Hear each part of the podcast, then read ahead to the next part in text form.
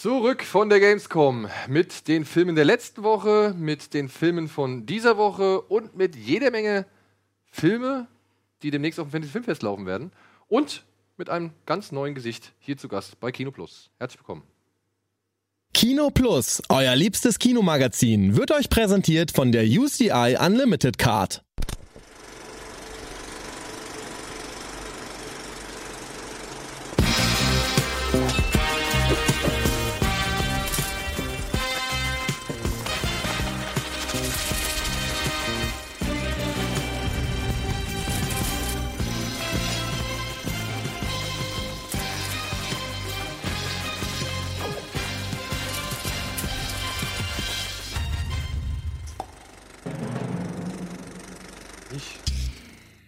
Kitzeln, Etienne. Und damit herzlich willkommen zu einer neuen Ausgabe Kino Plus. Nachdem jetzt eine Woche Pause war, ja, melden wir uns zurück und präsentieren gleich einen Gast, der zum ersten Mal. Du hast letztes Mal Gästin gesagt. Ist das richtig bei Almost Daily? Gibt es das Wort, ja? Das gibt es, ja. Ja, Dann sage ich eine Gästin, beziehungsweise eine liebe, nette Kollegin, die wir hier in Hamburg immer wieder bei Presseverführungen treffen. Antje Wessels, meine Damen und Herren, schreibt unter anderem für ihren eigenen, kann ich sagen Seite oder muss ich sagen Blog? Ich weigere mich ein bisschen, äh, das Blog zu nennen, aber es ist, glaube ich, immer noch ein Blog. Ja, Wessels Filmkritik, ne? Genau, noch. Genau, Es noch. ist gerade so ein bisschen im Umbruch. Ja. Darüber hinaus aber schreibst du auch für Filmstarts und für DWDL und Nein, nein, nein, auf gar keinen Fall. Äh, Quotenmeter. Quotenmeter. Entschuldigung, Entschuldigung, Entschuldigung. das ist ein wirklich richtig mieser ich, Fehler. wusste nur eins von, ich wusste nur eine von den beiden Seiten, es tut mir leid. Oh, ist das unangenehm. Aber dann auch noch für die Deadline zum Beispiel DPA. und wahrscheinlich DPA, ja, okay. Und dann noch so diverse andere Sachen, die Genau. man als Freiberufler so halt Jawohl. machen muss, damit man auch irgendwie über Rande kommt, äh, zu Wasser kommt und so weiter. Ja, und du bist heute hier, unter anderem, um uns äh, ein bisschen bei den aktuellen Kinostarts zu helfen. Und dann aber auch, um ja, über das Fantasy Filmfest zu sprechen. Denn Genau. du hast nämlich auch richtig Bock, dorthin zu gehen. Und bevor wir aber auf all diese Themen zu sprechen kommen, muss ich dich fragen, und da auch jetzt wirklich mit ein bisschen Problem, was hast du als letztes gesehen? Was nicht diese Woche, nicht letzte Woche und halt noch nicht auf dem Fantasy Filmfest läuft. Ja, okay, also ähm, rein chronologisch als letztes halt wirklich ein Fantasy-Filmfest-Film, aber dann Mission Impossible 5. So um wievielten Mal jetzt? Na, den fünften zum zweiten ähm, und davor den sechsten zum fünften Mal im Kino tatsächlich. What? Ja. Fünfmal? Ich habe mich damals bei Mad Max halt super geärgert, dass ich den nur zweimal im Kino gesehen habe und ich möchte diesen Fehler bei Mission Impossible 6 nicht nochmal machen und habe ihn dann zum fünften Mal im Kino geguckt und als ich dann nach Hause gegangen bin, dachte ich, eigentlich könnte ich den fünften auch mal wieder gucken und habe dann erst so richtig gerafft, dass ja der fünfte und sechste total eng zusammenhängen und jetzt habe ich Bock, den sechsten nochmal zu gucken, um dann das ganze Wissen, das ich jetzt aufgefrischt habe, äh, in den sechsten nochmal wieder mit reinzunehmen und ich mag beide, wie man unschwer erkennen kann, sehr gern. Welchen findest du besser? Ich glaube tatsächlich jetzt den fünften so ein bisschen, aber der sechste hat irgendwas bei mir, irgendein Knoten ist da geplatzt, weil ich war halt vorher überhaupt kein Fan von der Reihe. Also ich habe die immer so als wirklich gute Actionreihe so respektiert, aber ich war nie so der Fan.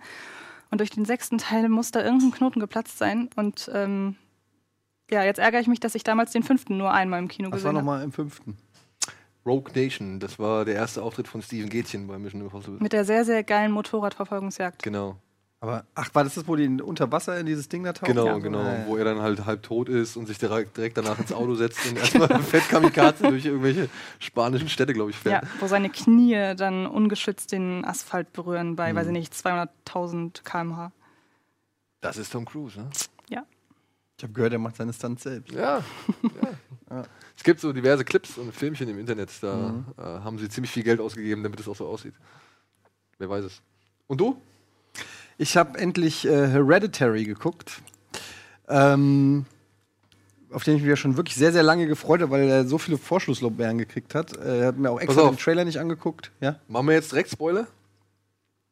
Nee, wieso? Ich muss nicht spoilen. Ja, Ich würde den nicht spoilen, weil ich glaube, viele haben den noch nicht geguckt, oder? glaube ich auch nicht. Aber ich du hast so, Angst, dass ich spoile. Ich habe zum einen Angst, dass du spoilst, aber zum anderen wäre ja vielleicht jede Information, jede kleinste Information zu viel. Weißt du? Ja. Deswegen vorsichtshalber vielleicht ein Na Spoiler. ja, gut, dann mach eine Spoilerwarnung. Machen wir einen Spoiler.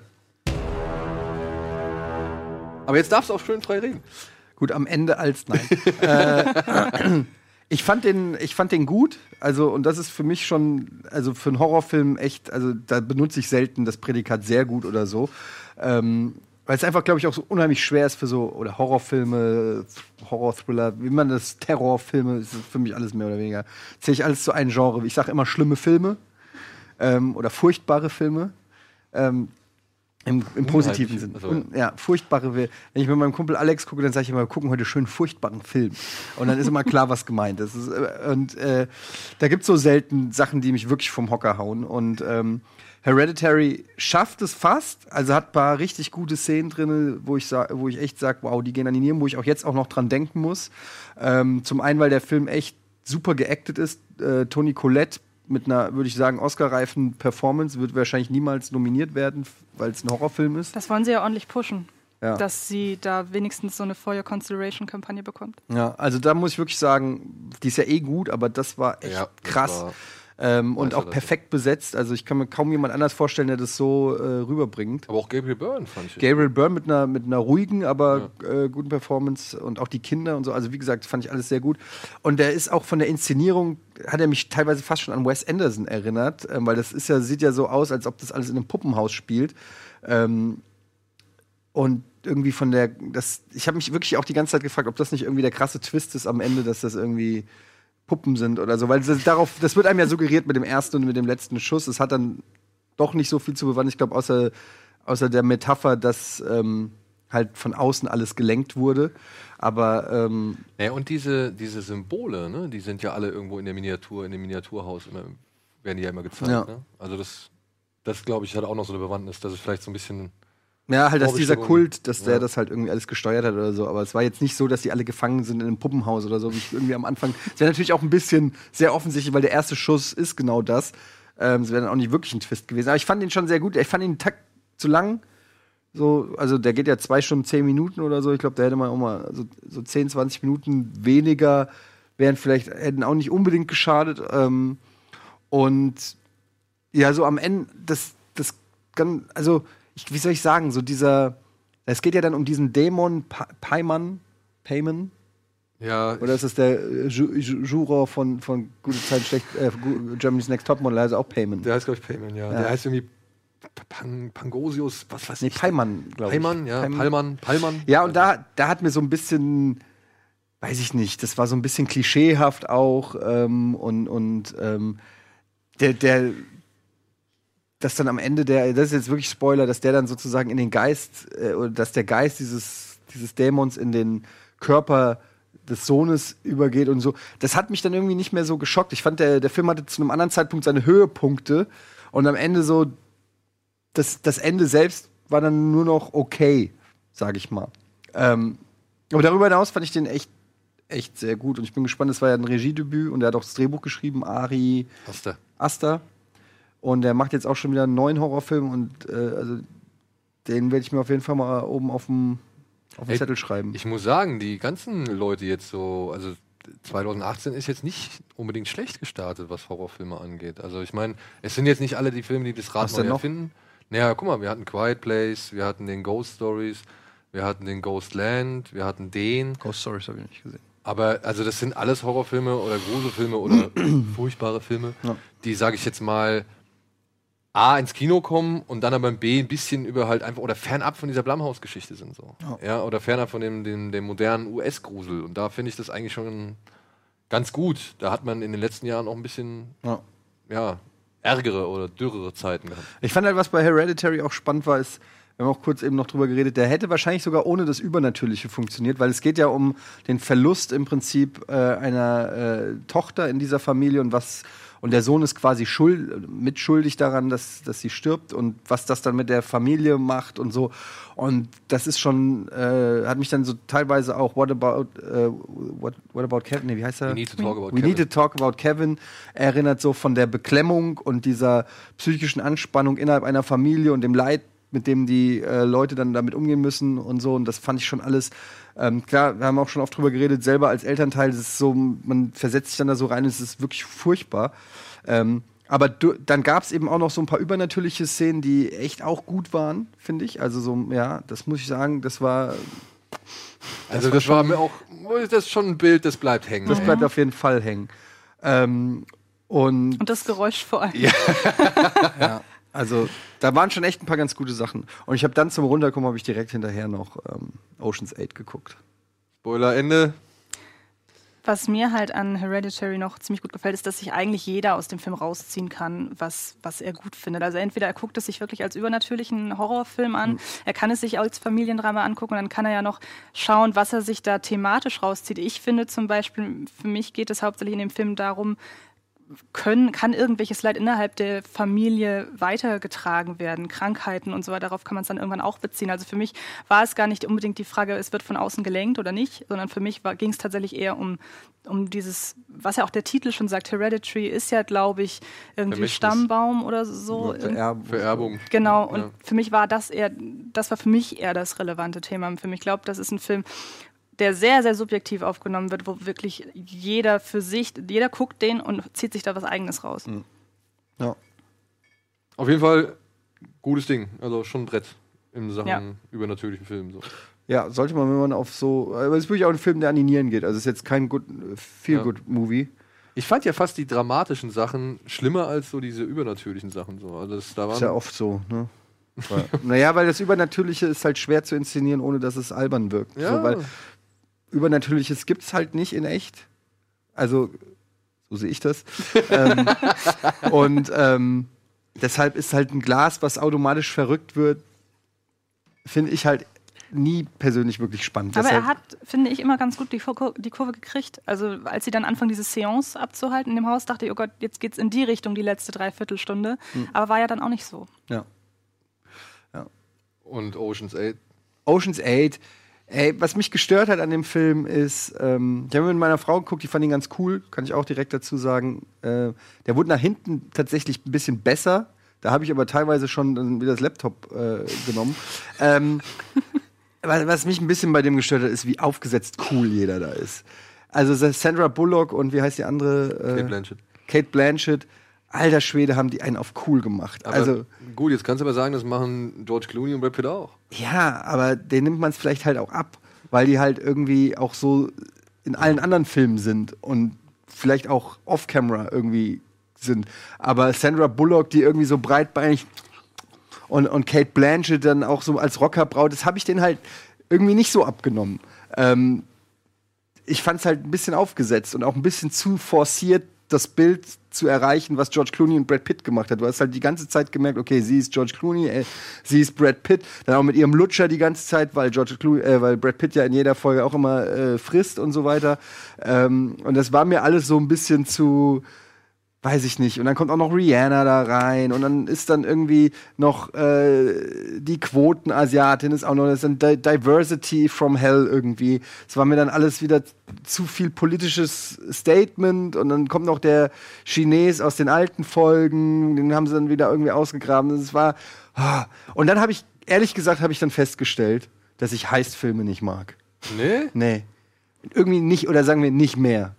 Es ist immer diese Montagemusik, dung, dung, ding, dung, dung, dung, ding, dung, dung, ding, ding, ding.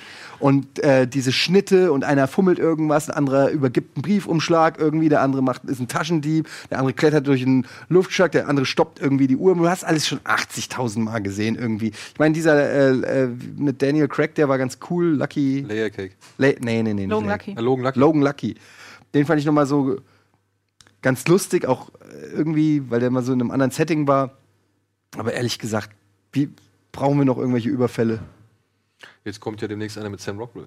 Blue Iguana oder wie er heißt. Ja, naja, keine Ahnung. Ich irgendwie war nett. Ich kann jetzt auch nicht sagen, dass das ein schlechter Film war. Gute, eigentlich gute Schauspieler, hatte ein paar gute Szenen und so, äh, guten Soundtrack, alles, alles, alles schön. Aber irgendwie ist da nicht, ist bei mir da nicht die, der Funke übergetreten. Solide 6 von 10.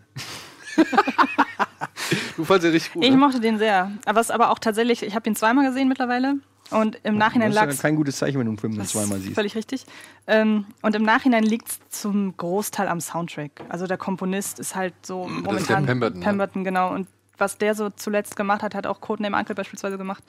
Oder ähm, Ja, hier, King Arthur. ja, genau. Den Und es lag halt Den wirklich, Soundtrack. Lag halt wirklich zu, zu, zum Großteil an seinem, an seinem Score, dass ich den Film so mochte, weil der geht schon ordentlich ab, finde ich.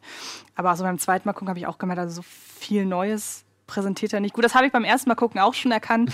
Aber ähm, der, der nimmt so ein bisschen ab, so je öfter man ihn sieht. Ich finde es halt so, ich finde halt so quatschig irgendwie. Du nennst den Film Ocean's 8 und dann zählst du die ganze Zeit bis sieben und Mhm. Ja. denkst dir so, ja, okay, was soll jetzt noch passieren? ja, also ich meine, ist das jetzt wirklich euer Twist so? Ja, den, den halt echt schon, keine Ahnung. Meinst du jetzt mit Anne Hathaway oder was? ja. Ja, dass sie mitspielt spielt im Film, das weiß man doch. Das weiß man, ja. Ja, egal. Ist egal. Also, wie gesagt, das war aber jetzt diese, diese Überraschung, die, die ist für mich halt So. komplett verpufft. Ja. Für mich war eigentlich eher das Problem, dass es ja so gesehen zwei Twists gab. Und den zweiten fand ich dann so ein bisschen, hm. Ja, ja. Aber ich finde es dann eher schlimm, das, was eigentlich du richtig angemerkt hast, dass sie fast nur immer Kopien von den jeweiligen Männern sind, die in den bisherigen Filmen aufgetaucht sind und nicht irgendwie mal eine eigene Figur entwickeln. So. Weißt, ich meine, was hat die Asiatin für eine Persönlichkeit? Und hier von der S- Sarah Paulson, da erfährst du auch nur, dass die eine Familie hat, aber dass die mehr eigentlich nur eine Tarnung ist, um ihren ganzen Krempel da in der Garage unterzubringen. So. Also viel mehr erfährst du von der Frau ja fast nicht. Und das fand ich so ein bisschen schade, weißt du, weil selbst bei diesem Livingston oder keine Ahnung, diesem Hacker aus den Männerfilmen, von dem weiß ja schon ein bisschen mehr so. Also, da, dass der irgendwie Stand-up-Comedy macht und keine Ahnung. Ja, es, hat, es gab halt in den Oceans-Filmen davor mit, mit ähm, weiß, Andy Garcia und mit äh, Al Pacino und so hattest du auch immer irgendwie so richtig geile Antagonisten. Ähm, und die haben halt hier, finde ich, hat mir das auch so ein bisschen gefehlt. So, äh, zum Beispiel Andy Garcia in Oceans, äh, ich glaube im ersten und im zweiten ist der, oder? Im Ja, ersten ist und in allen dreien eigentlich. Ja, aber den finde ich überragend, ja. Also der ist so, weil er ist so eine Mischung, äh, du bist nicht wirklich gegen ihn, weil er dafür zu sympathisch ist, aber es ist natürlich klar, dass du schon auf Seite der Diebe bist, aber er ist auch smart. Also es ist so ein, die, die kämpfen so auf einem gewissen, auf einer, auf einer gewissen Augenhöhe, so das hat mir halt hier ein bisschen. Im zweiten war es Vincent Kassel. Ja, stimmt, der Vincent Kassel. Ja. So. Und damit gehen wir erstmal kurz in die Werbung und melden uns gleich zurück. Ja, mit diversen Kinostarts aus der letzten und aus dieser Woche.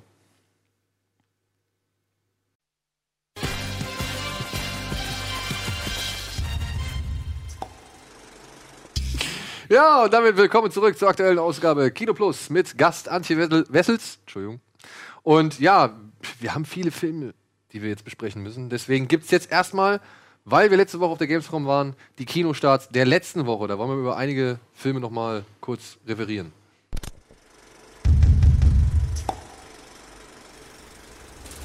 Nun liegt es an Ihnen, über den Fall zu entscheiden, Frau Richterin. In dieser Angelegenheit gibt es jedoch nicht nur Schwarz und Weiß. This is a turning point. I've never felt such doubt.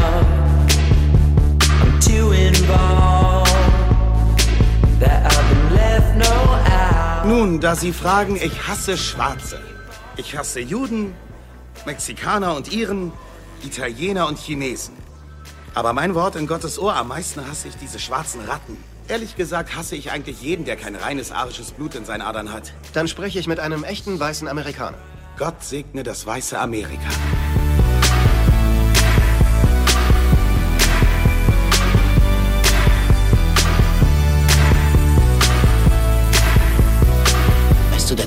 Eine Bombe in ihrer Hand, die irgendwann hochgehen wird. This is the turning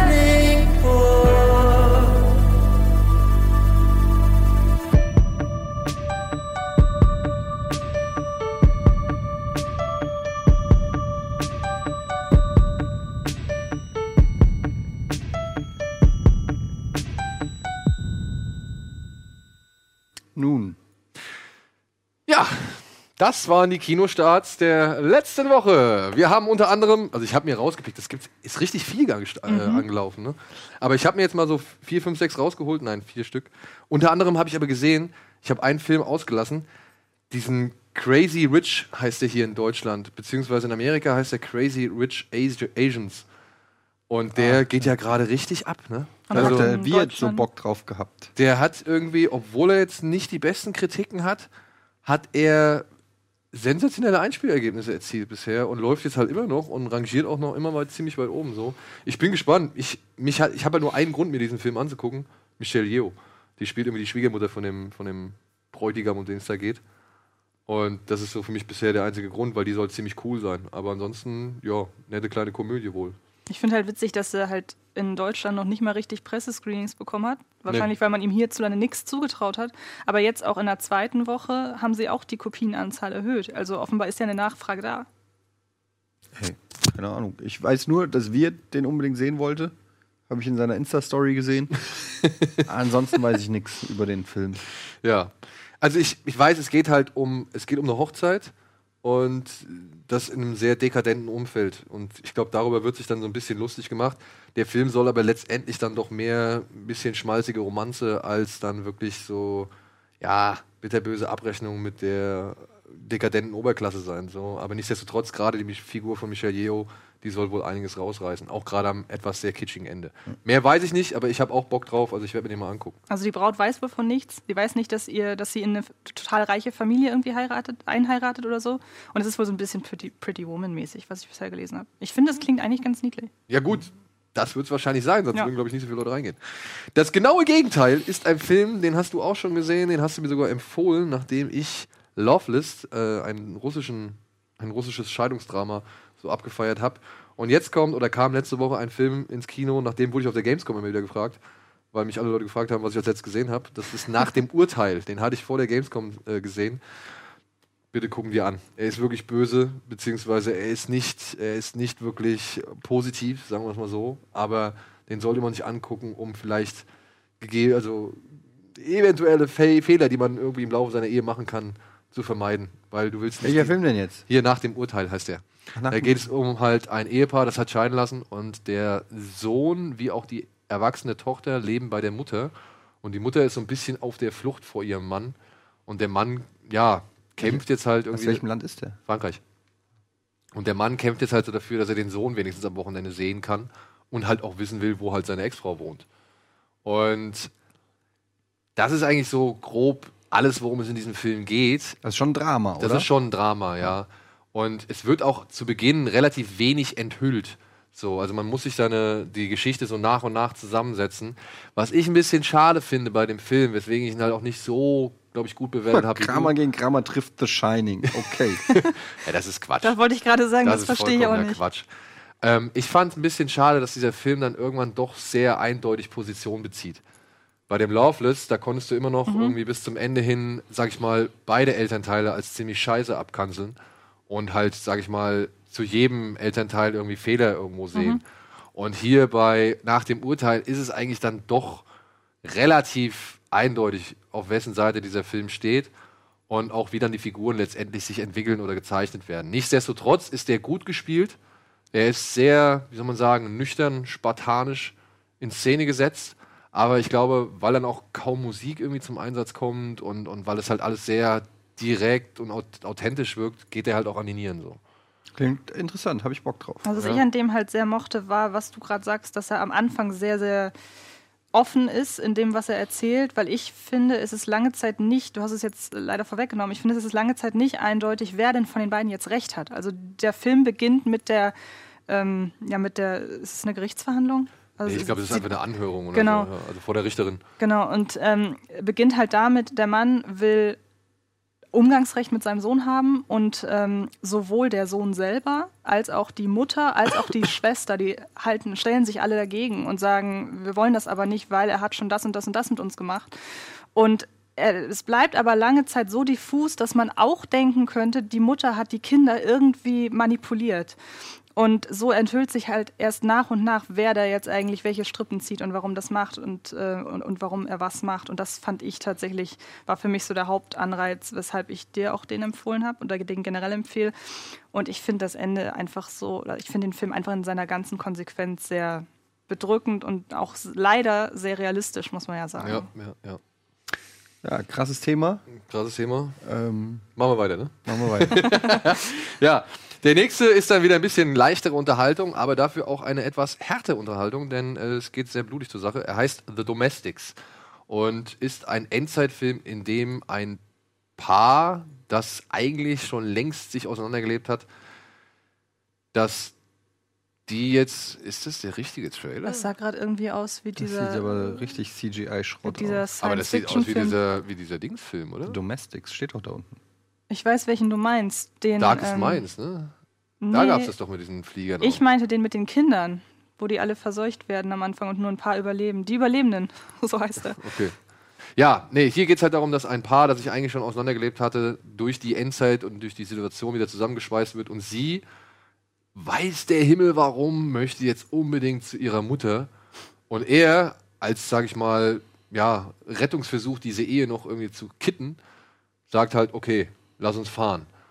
Und dann fahren sie halt durch das amerikanische Wasteland, was halt von diversen Gangs beherrscht wird und vor denen sie halt permanent auf der Hut sein müssen. Und das Ganze ist ein bisschen wie die Purge ohne Zeitlimit so gesehen. Und ein bisschen wie Walking Dead ohne Zombies. Und dann aber auch meiner Ansicht nach ein bisschen dumm. Also es tut mir leid, ich konnte nicht so viel mit dem Film, also ich konnte mich nicht so sehr für diesen Film begeistern, obwohl er eigentlich, sage ich mal, vor zehn Jahren genau mein Thema gewesen wäre. So, weißt du? Also es ist schon hart, brutal. Die hetzen halt oder die, die, die reisen halt von einer Station zur nächsten und stehen immer wieder vor neuen Situationen und so. Ist eigentlich ganz cool, aber ja, ich fand zum einen die Charaktere echt platt, die Dialoge teilweise nicht wirklich intelligent und dann halt auch so ein paar Ideologien in dem Film drin, die kann ich jetzt einfach heutzutage nicht mehr so gutheißen, beziehungsweise nicht mehr so leicht akzeptieren. Ich musste halt die ganze Zeit an Rob Zombie denken, aber immer so mit angezogener Handbremse. Also vor Ja. allen Dingen, was das Setdesign und so, das ganze Worldbuilding angeht. Und es ist einfach nicht mehr neu, dass zwei, dass ein Ehepaar, das zerstritten ist, durch irgendeine Katastrophe wieder zusammenfindet. Also das geht mir langsam echt auf die Nerven. Ja. Aber wie gesagt, er hat schon ein paar recht heftige Szenen dabei. Und auch der Cast ist okay. Ich meine, Ist es ein Netflix-Film oder was? nee, aber es könnte auch problemlos auf Netflix. Hier, wie hieß dieser, wie hieß dieser neu, wie heißt dieser neue Film, der jetzt auf Netflix rausgekommen ist? Auch so ein Endzeitfilm mit äh, Forrest Whitaker. Ach ja. It, äh, It Never Ends oder irgendwie sowas oder sowas oder How It Ends oder irgendwie sowas, wo er mit dem Typ aus Divergent, Sam Cleflin? nee, nicht Sam Cleflin, der andere. Ah, Miles ich komme jetzt Teller? nicht drauf. Nee, auch nicht Miles Teller. Das Love Interest von ihr, von, von Charlene Woodley. Wie heißt er denn? How It Ends heißt der Film. How It Ends heißt der Film? Und äh, ich gucke den mal ganz kurz, den Film. Ähm, Details. Theo James, Forrest Theo Whitaker, Cat James. Ah. Graham. Theo James, ja. Aber der soll auch nicht so gut sein. Außerdem Nee. ist der ab 12 und da kann ich die schon nicht ernst nehmen. ja. Dann, Ich finde Filme ab 12 generell schlecht. ja, Oh, es gibt Fast Times at Richmond High auf Netflix. Das ist ja lustig. aber Den, der ist cool. der ist mega. Ja. Kann man sich auch in. Deutsch angucken. Jeff Spicoli. Ja, Jeff Ja, ja, kann man nur, muss, den muss man gucken. Das Den ist muss man gucken. Genau. Dann, ja, Domestics, wer Bock drauf hat, ich fand den halt, Ja. Komm, mach mal. Wir haben so viele Filme. Wir können Ja, ja. so lange über Schrott reden. genau. Aber ein Film, der mir wirklich gut gefallen hat und ich habe echt gedacht, nee, das ist nichts für mich. Der heißt Gundermann von Andreas Dresen. Der kam letzte Woche auch ins Kino. Da geht es um einen Sänger, und der zu DDR-Zeiten schon populär war und jetzt halt dessen Leben jetzt nach der Wende geschildert wird und der halt nach wie vor versucht, irgendwie mit Singen durch die Lande zu ziehen und die Leute zu begeistern, aber gleichzeitig halt auch wirklich dann nach jedem Auftritt zurück zu seinem Bagger fährt äh, in, die, in die Kiesgrube und dort halt Schichtarbeit leistet. So, ja? Also er sagt halt, er will nicht von der Musik leben, sondern einfach von seiner Schichtarbeit. Und der Film beginnt halt damit, dass wir als Zuschauer erfahren, dass dieser Mann, der sich schon teilweise echt sehr oft mit dem System, mit dem, mit dem Staat der DDR ange angelegt hat, dass der halt ein Stasi-Spitzel war. Und er muss jetzt halt so ein bisschen die längst vergessene Vergangenheit aufarbeiten und das schildert halt der Film.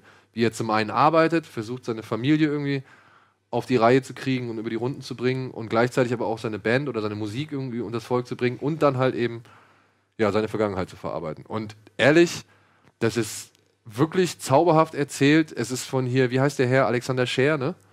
Er ist, der ist super gespielt. Und ich muss halt auch sagen, was ich niemals gedacht hätte, die Songs, die der da zum Besten gibt, die fand ich richtig, richtig gut. Fand ich richtig, das ist nicht- Basiert auf einer wahren Begebenheit. das ist ein Biopic. Das Ach ist so. wirklich, den Typ gab es wirklich. Ja, ein sehr komplexer, komplizierter und auch streitbarer Charakter. Und es ist halt wirklich, also es ist einfach eine faszinierende Figur. Ich hätte es nicht gedacht. Also es ist so ein, so ein Umfeld, so, ne, der fährt halt wirklich jeden Morgen da in seine Kiesgrube an dem Riesenbagger und schaufelt da und, und schaltet da rum.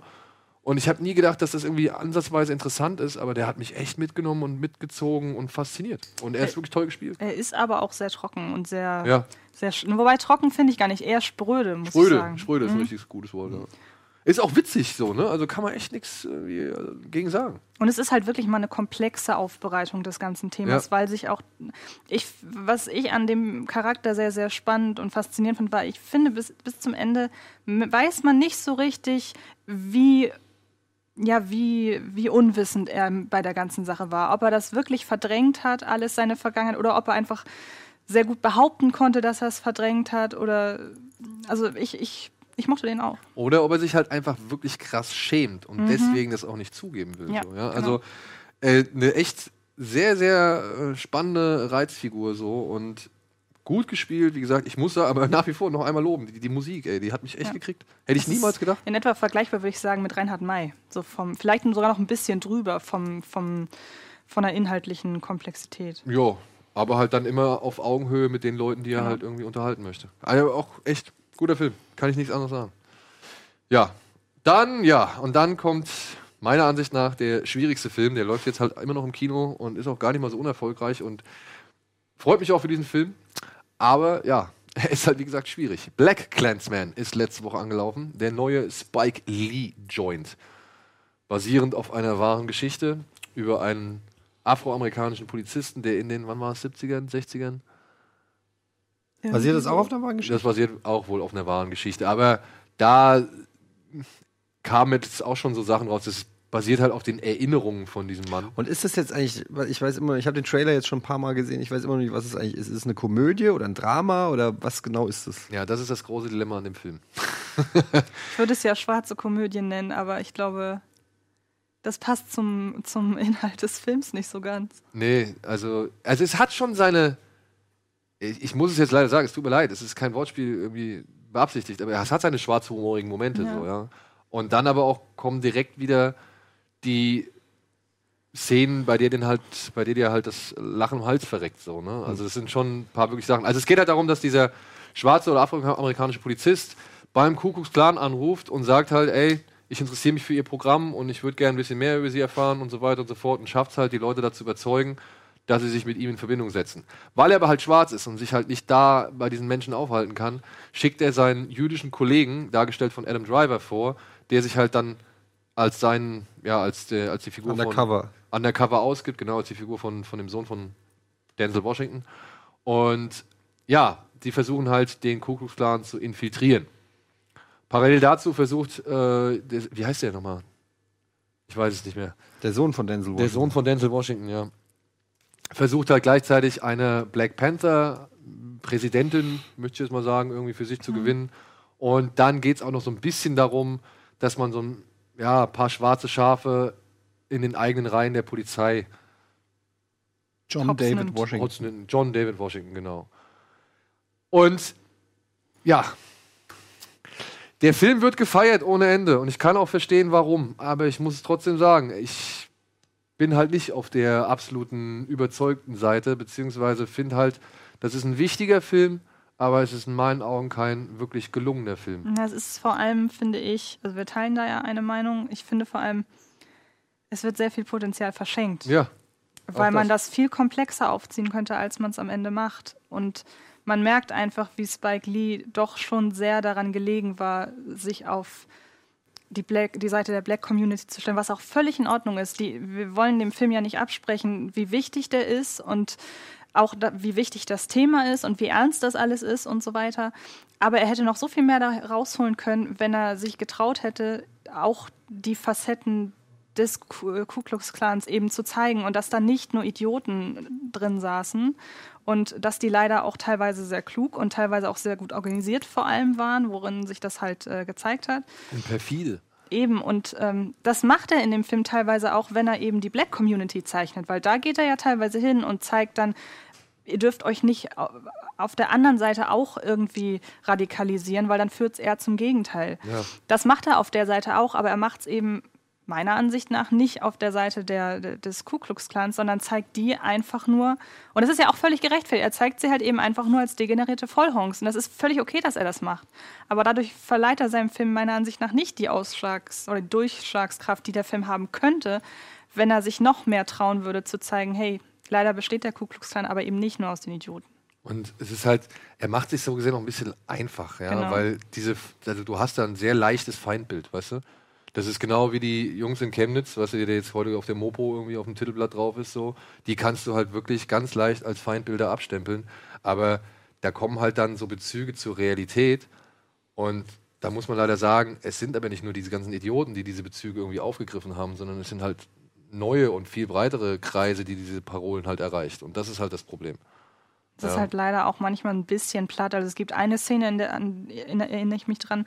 Das ist eine Szenenmontage, da sieht man auf der einen Seite, äh, glaube ich, eine, irgendeine, ja, eine Art ähm, Zelebrierung von irgendwelchen Kulten da beim Ku Klux Klan, wo dann plötzlich das, äh, dieser, dieser Satz Make America Great Again wo der dann eben äh, aufgegriffen wird. Natürlich ist dann da der Bezug zur Jetztzeit, weil es jetzt auch wieder von Leuten aufgegriffen wird. Aber dann denke ich mir, gut, das habe ich nach einmal verstanden und es kommt da irgendwie zwei, dreimal vor. Und ich denke mir, ja, gut. Einmal reicht, um damit ich verstehe, wie aktuell das immer noch ist. Und davon gibt es halt leider zwei, drei Szenen mehr, wo ich mir dann denke, also so viel Brechstange brauche ich nicht. In den Film gehen sowieso nur die Leute, die das alles wissen. Da gehen nicht die Leute rein, die bekehrt werden müssen. So. Das ist ja leider, Das ist nämlich das das, ist ja Problem. leider immer so. Ja, das ist leider das Problem. Den Film, den sehen halt die Leute, die den sehen wollen, aber nicht die, die den sehen sollten, weißt du? Und da muss ich dann nochmal wieder eine Lanze schlagen für Get Out. Ich finde, Get Out macht das geschickter. Also Get Out kriegt ja auch, könnte ja auch, also oder kriegt ja auch die Leute rein, die halt mit dem Thema vielleicht, oder die das Thema sogar von sich weisen, so sagen, ey, mir kann das nicht passieren, ich bin da voll offen und liberal und was weiß ich. Und dann sehen die einen Film wie Get Out und stellen halt fest, ach guck mal, so schnell kann es schon passieren. Weißt du, was ich meine? Also, dass man halt irgendwie so Alltagsrassismus. genau so Alltagsrassismus von sich gibt, ja, dem, dem, dem einem noch nicht mal richtig bewusst ist. Ja. So, ja. Und das finde ich macht Get Out wesentlich besser und schafft da auch, glaube ich, eine größere Zielgruppe zu erreichen als Black Clansman. Der halt wütend ist. Der ist halt wirklich wütend, der Film. Ja, das merkst du an. Ich meine, Spike Lee ist natürlich auch, ähm, glaube ich, oder wäre dann für das, was ihr wollt, der falsche Regisseur, weil der da schon, ähm, der geht natürlich auch, äh, das klingt so, wie soll ich das jetzt sagen, ohne dass es wieder zum Bumerang wird, aber der geht mit einer gewissen Agenda da natürlich auch rein. Und ich glaube, ein Spike Lee, äh, der ist dann ein bisschen eindimensionaler, als er vielleicht sein müsste, um das Thema in seiner um, kompletten Komplexität äh, zu umschreiben. Ja. Wisst ihr, wie ich meine? Also, ja, auf jeden Fall. Also wirklich, ich verstehe es vollkommen, was ich glaube, du du, was ich damit, also ich glaube, Spike Lee kann nicht einen Film über den Ku Klux Klan machen und irgendwie sagen, ja, da sind aber auch smarte Motherfucker dahinter, die das Ganze lenken.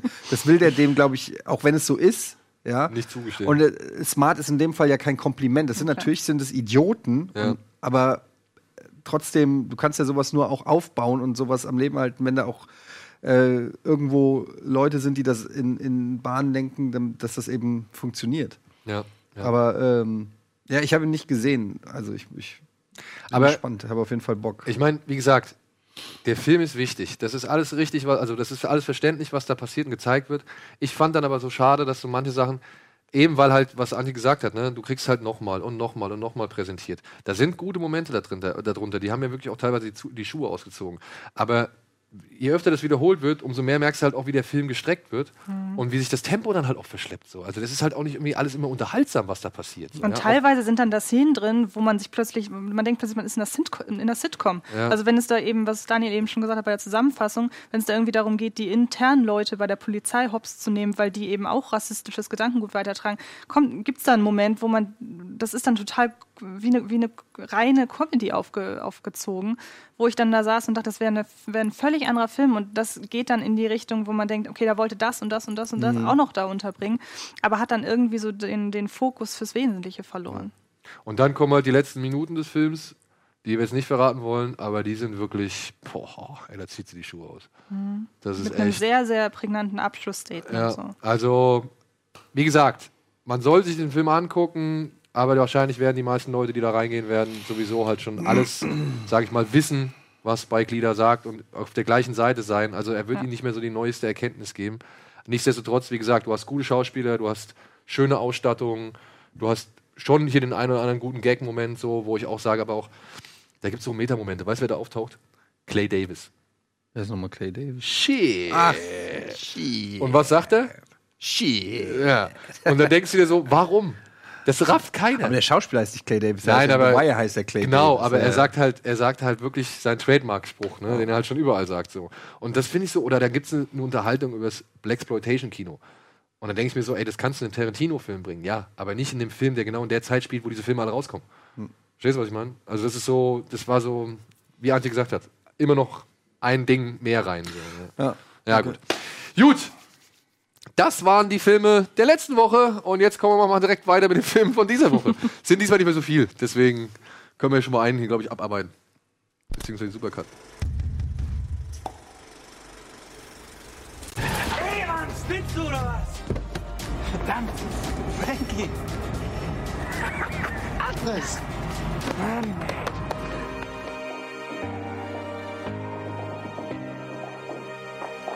Kann ich Ihnen helfen?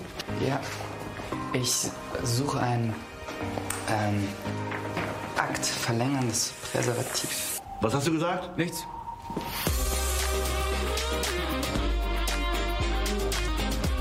Also meinen stimulierende Kondome für Erektionsstörungen. Ich meine, deine wievielte Frau im wievielten Hotelzimmer ist das, ha? Alles ist nicht schlimm. Ist alles beim Alten.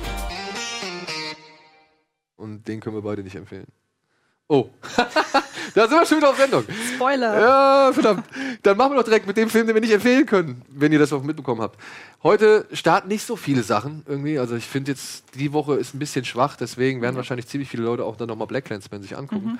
Ähm, diese Woche starten unter anderem aber zwei deutsche Filme, ja. Ich habe sie halt mit reingenommen, was soll ich sagen?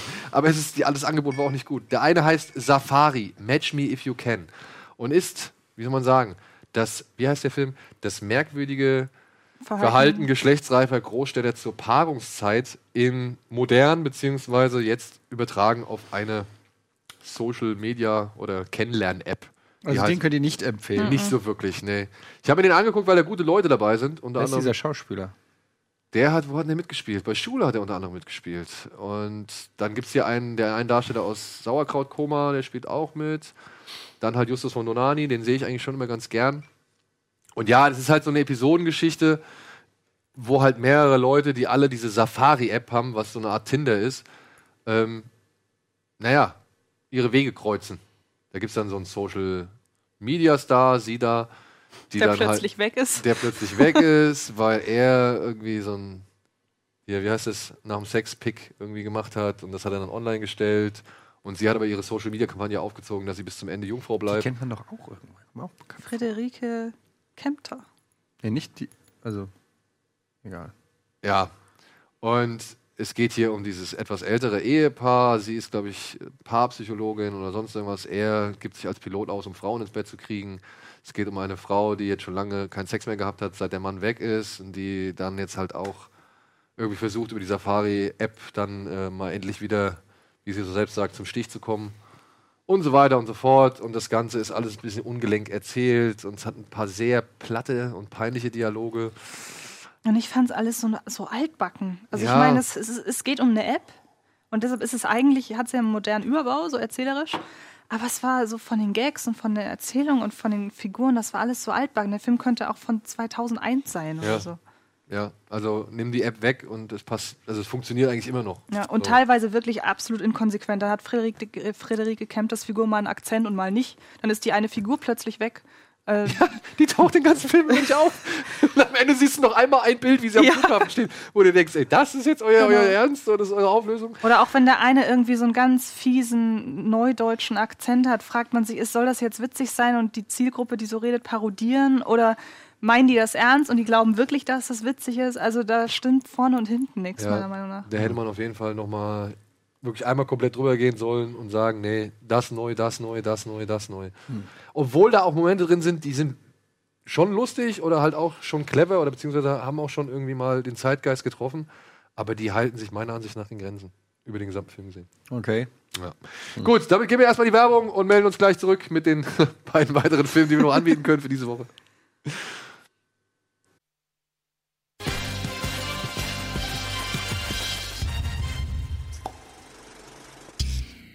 So, da sind wir wieder. Herzlich willkommen zurück. Zu Gast bei Kino Plus heute Antje Wessels, daneben Etienne Gade und meine Wenigkeit. Und wir sind mitten in den Kinostarts der aktuellen Woche, von denen es nicht wirklich viele gibt. Aber es gibt noch zwei Filme, die könnten dann doch wohl interessant sein. Zumindest wenn es nach Frau Wessels geht und äh, zumindest wenn es nach uns geht, was den einzigen fremdsprachigen Film diese Woche angeht. Er heißt Kindeswohl. Und ja, spielt oder beziehungsweise handelt von einer Richterin, die ziemlich viele schwere Entscheidungen treffen muss. Denn hier in diesem Film geht es darum, dass ein junger Zeuge Jehova eine Bluttransfusion erhalten muss, was aber halt nun mal gegen die Überzeugung der Zeugen Jehovas verstößt. Und jetzt muss sie halt entscheiden, inwiefern er, der junge Mann, in der Lage ist, dieses, diese Bluttransfusion zu verweigern oder ob es halt wirklich eine Zwangstransfusion geben muss. Und dafür unterhält sie sich halt mit ihren, mit, mit, äh, mit den Eltern des Jungen und auch mit dem Jungen selbst. Und parallel dazu, naja, steckt die Frau dann schon so in einer gewissen Ehekrise, denn gleich zu Beginn offeriert ihr Mann ihr so, ja, ich beginne jetzt eine Affäre. Wir haben eh keinen Sex mehr. Ich beginne eine. Ja. Also er hat noch keine, er sagt nur, er macht das jetzt Genau, demnächst. also er geht so hin und sagt, I want to have an affair. Ja. Ja. weil er sagt, wir haben eh keinen Sex mehr, der letzte Sex, da können wir uns eh nicht mehr dran erinnern und so weiter. Ich liebe dich über alles, ich möchte dich auch nicht verlassen, wir passen wunderbar zusammen, aber ich brauche den Sex und deswegen suche ich mir jetzt eine Affäre. Also wenigstens ehrlich. Ist wenigstens ehrlich, ist konsequent, ja. Und ja, die ganze Zeit über passieren diese beiden Handlungsebenen irgendwie parallel zueinander, würde ich jetzt mal Genau, für mein ja. Gefühl behaupten. Und finden auch erst irgendwann relativ spät im Film wieder zusammen. Und das ist, wirkt schon ein bisschen befremdlich. Und ansonsten kann man aber sagen, der ist ganz gut gespielt. Ob es jetzt hier von Frau Thompson ist, ne? Frau Thompson? Mhm. Von Herrn Stanley Tucci oder halt eben von Fionn Whitehead, den man aus äh, Dunkirk kennt. Und halt der Fall, ja, wäre gern komplex, ist aber eigentlich dann doch nicht so komplex. Und das Problem ist, was ich hatte bei dem Film, zu Beginn des Films, um die Figur von Frau Thompson einzuführen, wird ein anderer Fall gezeigt, wo es um die Trennung von siamesischen Zwillingen geht. Und die Entscheidung dabei ist, entweder man trennt die Zwillinge und ein Kind überlebt oder beide Kinder sterben, wenn ich das richtig Genau, erinnere. ja. Und das fand ich halt einfach den wesentlich. Es wird ja auch nur so am Rande. Ja. Moment, entweder eins überlebt oder beide sterben. Und dann ist doch klar, was man macht. Ja, gut, sehen die Eltern oder die Presse, die am Anfang da geschildert wird, anders. Ja.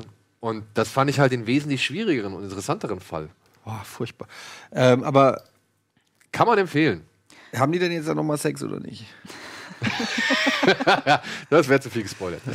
Ja, also mein Problem, das Problem, das ich mit dem Film habe, ich finde den nur geht so empfehlenswert, ist, ich finde, man denkt auch so anhand deiner Beschreibung, dass es ein Gerichtsfilm ist, beziehungsweise dass es halt ein Film ist, der sich mit diesem Fall befasst.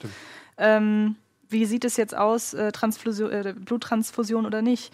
Und im Grunde hat man einmal die Anhörung der Eltern, man hat die Anhörung des Junges und dann war es das. Und die zweite Hälfte Ja, da wollen wir mal nicht weiter drüber sprechen, aber die zweite Hälfte, da spielt das alles schon nicht mehr so wirklich eine Rolle. Also das nimmt eine Wendung, wo ich sagen muss, das ist, also da habe ich nicht mit gerechnet. Einfach so, also es ist kein großer Twist oder so, aber einfach so Romantic Comedy dann, oder was? Nee, also du alles hast zu 50% recht. ja, genau. es es äh, verläuft dann irgendwo zwischen Thriller und Romantic Comedy und Drama.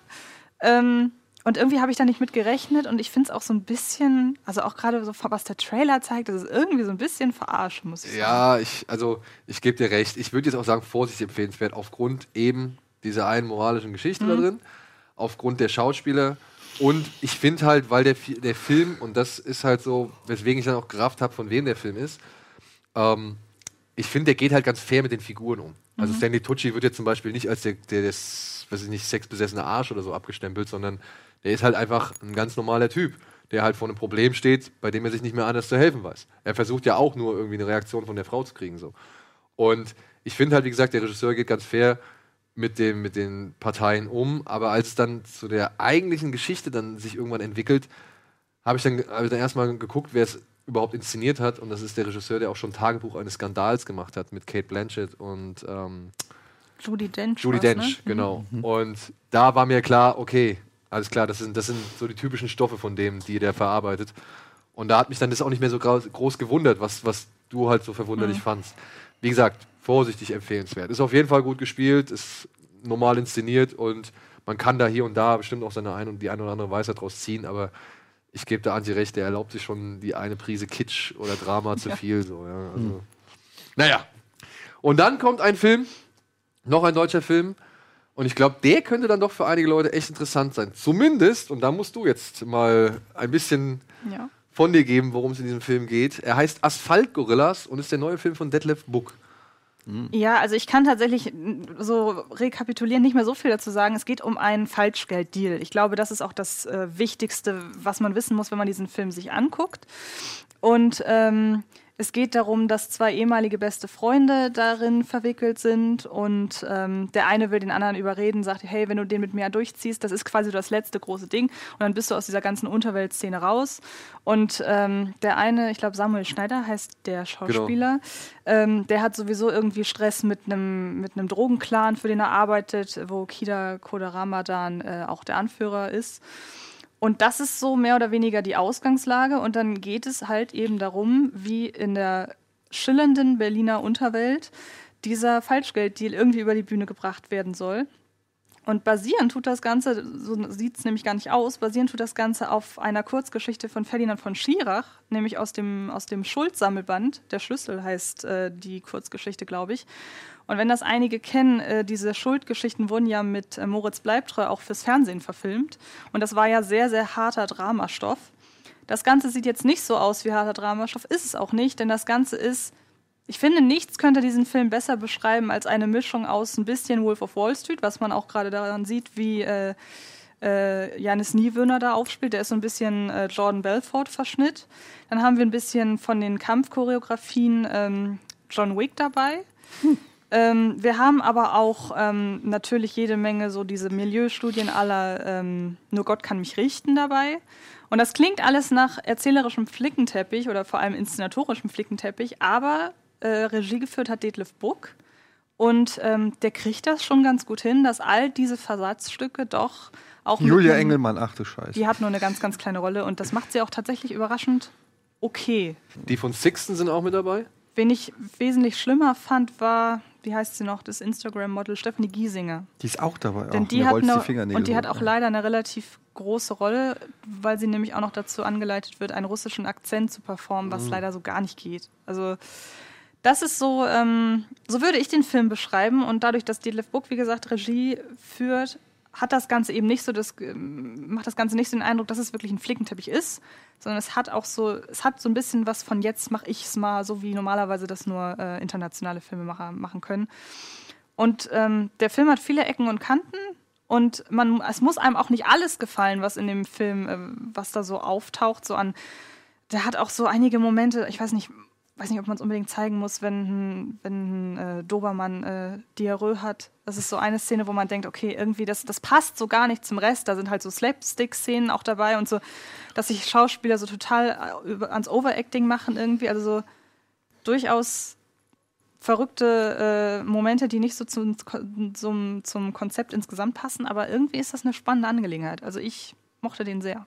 Ich, also mich interessieren halt oder mich reizen da natürlich vor allem ein paar Darsteller. Ella Rumpf zum Beispiel, das, die kennst du auch, die hat bei Raw Und bei Tiger Girl. und bei Tiger Girl, die, also die Schwester von, dem, von, dem, von Mhm. der Hauptdarstellerin äh, gespielt, die da am Anfang auf das Dach pinkelt, weißt du? Und äh, ja, Koda sehe ich halt auch mal gerne. Und Georg Friedrich ist halt mit dabei. Und Georg Mhm. Friedrich hat mit Detlef Book halt diesen Glavogger-Film immer zusammengespielt. Contact High und Nacktschlecken und so weiter. Und Georg Friedrich, das ist auch der, der spielt auch bei, glaube ich, Stereo, den Bösewicht, wenn ich das richtig in Erinnerung habe. Und den sehe ich halt immer gern. Also der ist so ein durchknallter Österreicher-Type. Und das lebt er da auch wieder voll aus. Ja. Das ist ein Zuhälter mit Leo-Mantel, der sich total selbst zelebriert in dem Film und, und dadurch gewinnt er halt viel so an total exzentrischen, verrückten Figuren. Also mit jeder Minute kommen neue Figuren ins Spiel und das ist irgendwann eigentlich auch viel zu viel, aber es ist halt, halt ein netter Mix und es ist halt so typisch, ich sag mal, undeutsch. So, ohne jetzt Also ich fand die Bilder haben mir ganz gut gefallen. Ähm, nur Julia Engelmann und Stefan, Stefanie Giesinger sind halt echt so Sachen, wo ich mich dann auch schon wieder frage, warum Mhm. baust du die ein? Das, ist, das klingt schon wieder für mich so, damit man künstlich Influencer-Reichweite Mhm. aufbaut. Und das finde ich ist schon wieder so schäbig, ähm, dass ich mich schon fast weigere, ihn mir angucken zu wollen, obwohl ich eigentlich ähm, Deadlift Book ganz gut finde und auch das, was ich da gesehen habe, mich anspricht. Aber kannst du es nicht also als gewisses Marketinginstrument verstehen? Ich meine, Nee. guck mal, der Film kriegt wahrscheinlich nicht die Ich würde, wenn ich einen Film mache, niemals einfach jemanden einbauen. Never ever, nur weil er eine Reichweite hat. Never. Vor allem, was ich, halt, Never. ge- was ich halt gelesen habe, war, dass äh, Stefanie Giesinger halt auch mehrmals durchs Casting musste. Und äh, Detlef Book hat es in einem Interview halt so verkauft, so ja, und ich wusste, ich will, will sie unbedingt haben. Und deshalb musste sie mehrmals durchs Casting gehen, wo ich mir denke, ja, wenn du so überzeugt von ihr warst, hätte sie nicht mehrmals durchs Casting gehen müssen. Also das finde ich ist, ist für mich ganz schäbige Entscheidung. Das ist äh, eine Business-Entscheidung, aber das ist eine Entscheidung an der Kunst vorbei. ja, sorry, ich, ich sehe nicht, dass Quentin Tarantino irgendjemanden in sein Bild, äh, in seinen Film einbaut, eine Rolle gibt, weil er viele Twitter-Follower hat. Das Ja. ist, sorry, das ist, kannst du nicht machen und erst und dann auch noch klar, wenn man es bei mir macht, ich bin cool. Aber Stefanie Giesinger ist halt einfach. Ich weiß gar nicht, wer wirklich- das ist. Ich Alter. habe wirklich keine Ahnung. Wirklich, also das ist wirklich, guck mir ne, mal ein Bild an. wirklich sehr viel schlimmer geht's fast nicht. Klar, die sieht gut aus, aber da hört es dann auch schon auf. ähm, und auch das ist debatable, finde ich. Ähm, naja, also das finde ich schon, finde ich schon eine Ansage, ehrlich Steht gesagt. keine Verbindung zum Internet. Ja. Ich kann mir das Aufs Internet hat seinen Stolz. Dieter? Ja. Okay. Kenne ich nicht. Naja, und sie stört insofern auch, als dass sie halt wirklich nicht gut spielt. Ähm, und? Julia, man muss bei Julia Engelmann aber sagen, die hat eine ganz kleine Rolle und die stört überhaupt nicht. Also da denk, ich hätte auch im Nachhinein nicht gewusst, wer sie ist. Ich habe es erst im Abspann dann gesehen. Aber Stefanie Giesinger hätte ich durchaus. Ähm, Aber wie gesagt, hier die eine Dame von Sexton, die, also die beiden sind auch irgendwie mit dabei und da habe ich gehört, die kriegt zum Beispiel eine etwas größere Rolle. Nura und Juju. Ich glaube, ja, und ich weiß nicht wer, aber die eine von beiden kriegt auf jeden Fall etwas größeren Einsatz und soll da wohl ja schon, also soll da wohl auch richtig gut sein. So. Ich meine, die war ja in der Nachtmahr schon ganz gebrauchbar eigentlich. Da hat sie auch mitgespielt. Im Nachtbar? Ja, die eine, die, die. Afroamerikanerin, Afrodeutsche. Weiß ich nicht mehr. Gut, ja, das waren die Filmstarts für diese Woche. Also ansonsten, ich, ich, ich habe nichts mehr. Es gibt wirklich nichts mehr. Ich wüsste jetzt nicht, was ich jetzt noch irgendwie anpreisen sollte. Hier, vielleicht hast du den Links gesehen, diesen Bad Spies. nee, habe ich nicht. Der Sp The Spy Who Dumped Me. Mit Kate McKinnon und Mila Kunis. Ja. Fand ich den Trailer ganz witzig sogar. Ich habe gehört, aber der Film soll wesentlich besser sein, als der Trailer es suggeriert. Echt? Ich habe Ja. genau das Gegenteil gehört. Gut. Muss ich aber auch sagen, ich habe den Bad Spice Trailer vor Slenderman gesehen, habe mir dann bei Slenderman äh, den Bad Spice Trailer zurückgewünscht. Also kann auch. Ja, ist, ist, ist er wirklich so, ich meine, der ist ja auch irgendwie angelaufen, glaube ich, jetzt vor kurzem. Ist der so Den- eine Katastrophe? Ja. Also zum einen sieht man nichts. Welcher jetzt? Slenderman. Ach, Slenderman. Also zum einen sieht man nichts, weil er unfassbar dunkel ist. Also wirklich, also man, man sieht wirklich nichts teilweise. Und er ist vollkommen zerhackstückelt. Also ich habe dann im Nachhinein gelesen, dass es wohl auch da noch Probleme gab. Es gab ja diesen Fall da mit den beiden, ähm, mit den beiden Mädchen, die Ja. ihre äh, Mitschülerin da äh, fast erstochen hätten. Und dadurch haben sie wohl im Nachhinein einige brutale Szenen irgendwie da rausgeschnitten. Das merkt man total. Teilweise machen irgendwelche Entscheidungen oder irgendwelche Schnitte erzählerisch überhaupt keinen Sinn mehr. Die Dialoge sind hanebüchen schlecht. Also er ist nicht gruselig, vor allen Dingen der Slenderman taucht halt kaum auf. Und das finde ich bei einem Slenderman-Film irgendwie dreist, zu sagen, gut, wir lassen den zwei, dreimal erscheinen. Und vor allen Dingen, wenn er erscheint, dann auch in Form eines ganz generischen Horror. Äh, Hey, also ich meine, wer, wer, wer, wer winkt denn sowas durch? Ich meine, da waren doch auch bestimmt Leute mindestens zwei Wochen Naja, Vor gut, die allem- sagen sich halt, das ist ein, ein Internetphänomen. Ähm, dann rechnen die hoch, wie viele Leute das kennen und cool finden und rechnen sich aus, dass sie ihre Produktionskosten wieder einspielen. Vor allem das Geilste ist, wer halt da das Drehbuch geschrieben hat. Das ist nämlich der gleiche Typ von L. Was? Echt? Ja. Von dem Paul Verhoeven? Ja, L? ich musste auch erstmal googeln, ob es wirklich dieser L ist. Es ist der Drehbuchautor von L, tatsächlich. Hahaha. hier, da gibt's auf, auf hier, bei Filmstarts gab es so eine coole Liste jetzt. Die Filme, die unter 500 Dollar eingespielt haben. Insgesamt, weil jetzt hat doch hier der neue Billionaires Boys Club mit Kevin Spacey, der hat doch irgendwie weniger als 500 Dollar Ja. eingespielt. der, hat- der hat aber auch kein Kino-Release gekriegt, glaube ich. Doch, der hat ein kurzes Kino-Release gehabt. Echt? Ja, ja. Bist du sicher? Ja, in Amerika zumindest, weil sonst hätte er ja da kein Ja. Geld einspielen können. Der ist super unheimlich, ich habe mir den angeguckt. Ja? Finde ich gut. Und ähm, es ist wahnsinnig creepy, dass Kevin Spacey darin eine Rolle spielt, die dem entspricht, was man ihm jetzt zur Last legt. Es ist, er spielt einen Homosexuellen, der seine, der die jungen Männer um sich herum reihenweise mit den Augen auszieht und die so ganz komisch anmacht. Und ja, der Film ist vor diesem ganzen Skandal entstanden, aber es ist so creepy, dass das sein letzter Film Aber ist ist. das nicht so wie bei Louis C.K., der mit, wie heißt sein Film? Äh, Daddy Go Home oder Go Home. Home auch so ein bisschen mit, mit äh, sexueller Belästigung zu tun hat. Also, wie gesagt, das ist Zufall, das ist mir schon klar, aber Gut, vielleicht hat auch Kevin Spacey irgendwas vorhergesahnt. Also ich meine, also der Film hat 15 Millionen Dollar gekostet und hat 425 Dollar eingespielt. echt? Jetzt Billionaire Boys Club? Ja. Na gut, also der sieht schon, der sieht schon ordentlich aus und so. Also, ja, aber wie kommen die denn auf 425 Dollar? Naja, der war halt in zwei, drei Kinos oder was weiß ich. Also auf ganz Amerika und da sind halt nur, keine Ahnung, rechne es hoch. Was kostet ein Kinoticket? 10 Dollar? Sag mal, sagt euch der Film Brotherhood was? Jetzt, ja, der koreanische Kriegsfilm? Nee. Der Studentenfilm? Ja. Ja, den habe ich gesehen. Da gut? war ich mit meiner Frau im Kino sogar. Der lief auf dem Fantasy Filmfest. Haha! Was eine Überleitung! äh, und ist der gut? Der ist okay. Der ist okay. wann lief der? In welchem Jahr? Oh, das ist schon länger her. Okay. Das ist wirklich Da schon sagt länger gar. Da geht es um so eine Studentenparty und dann um so eine Mutprobe und so weiter und die geht natürlich schief. Natürlich. Und dann müssen sich halt alle Beteiligten auf dieser Party um die Folgen und Konsequenzen dieser Ich glaube, Mutprobe. von 2010 ist der. Aber der ist, der ist ganz witzig. Also der hat ein paar, also ist aber jetzt kein wirklich, kein, kein absolutes Highlight oder sowas, ne? Also kein Bruder. Aber bevor wir aufs Fantasy Filmfest eingehen, würde ich ja kurz nochmal auf die Geschenke eingehen, die wir bekommen haben. Denn der liebe Daniel, ähm, der hat uns hier ein Paket geschickt von DVDs. Und Daniel, hier du siehst, Etienne kriegt jetzt hier seine Jackie Chan Box. Ja, vielen Dank. Wobei, ähm, ich will natürlich nicht kritisieren, es ist ein Geschenk, ein Gaul schaut man nicht ins Maul, aber das ist, ähm, Aber ist doch schön, dass du wieder was Neues das sind lauter hast. Jackie Chan-Filme, von denen ich noch nie was gehört habe. Kenn, kennst du freche Jungs? Nein. Oder das sind irgendwelche komischen Übersetzungen. Das oder- kann auch sein. Und Oder die haben mal, Jackie Chan drauf. es gab auch noch Süßes. Wow, Alter, das kommt ja. Das Kommt- sagst du mir jetzt? Kommt auch von Daniel. Alter, das hau ich. Daniel, ey. Daniel habe ich übrigens auf der Gamescom getroffen. Da hat er mir alles erzählt, dass er nochmal hier was er geschickt hat. Alles klar, willst du Snickers? Nein, danke. Geil. Ähm, und hier hat er auch noch mal ein paar. Oh, Black Boah, Rain. den nehm ich. Nee, nee, nee. Den hab ich noch nicht. Da steht mein Name drauf. Der ist für mich. Und nur weil der Daniel. Ich wollte gerade sagen, vielleicht Daniel- ist es, weil es Hier, von ihm Valhalla. ist. Hab ich schon. Hast du schon? Nochmal so ein Brief. Mann, Mann, Mann. Daniel, das können wir jetzt nicht alles hier vorlesen. Ich sag trotzdem schon mal vielen, vielen Dank. Und Eddies Magen sagt auch vielen, vielen Dank. Oder? den Black Rain, den krieg ich nicht, oder was? Okay. Nee, kriegst du nicht. So. Du kriegst aber nachher noch was anderes von mir. Ich habe noch ein paar andere Sachen. Und? Guck mal, wir haben noch was gekriegt. Wow. Ja. Zeig mal in die Kamera. Siggi hat uns ein Paket geschickt, äh, das wirklich liebevoll verziert wurde. Entschuldigung, Anne, dass wir das jetzt hier gerade machen, aber ich komme jetzt nicht dazu. Und, ähm, ach, guck mal hier. Was ist das? Mein Name ist Siggi und ich bin ein großer Fan von euch, ein großer Arbeitszeichen. Gerne Film interessieren und Leidenschaften.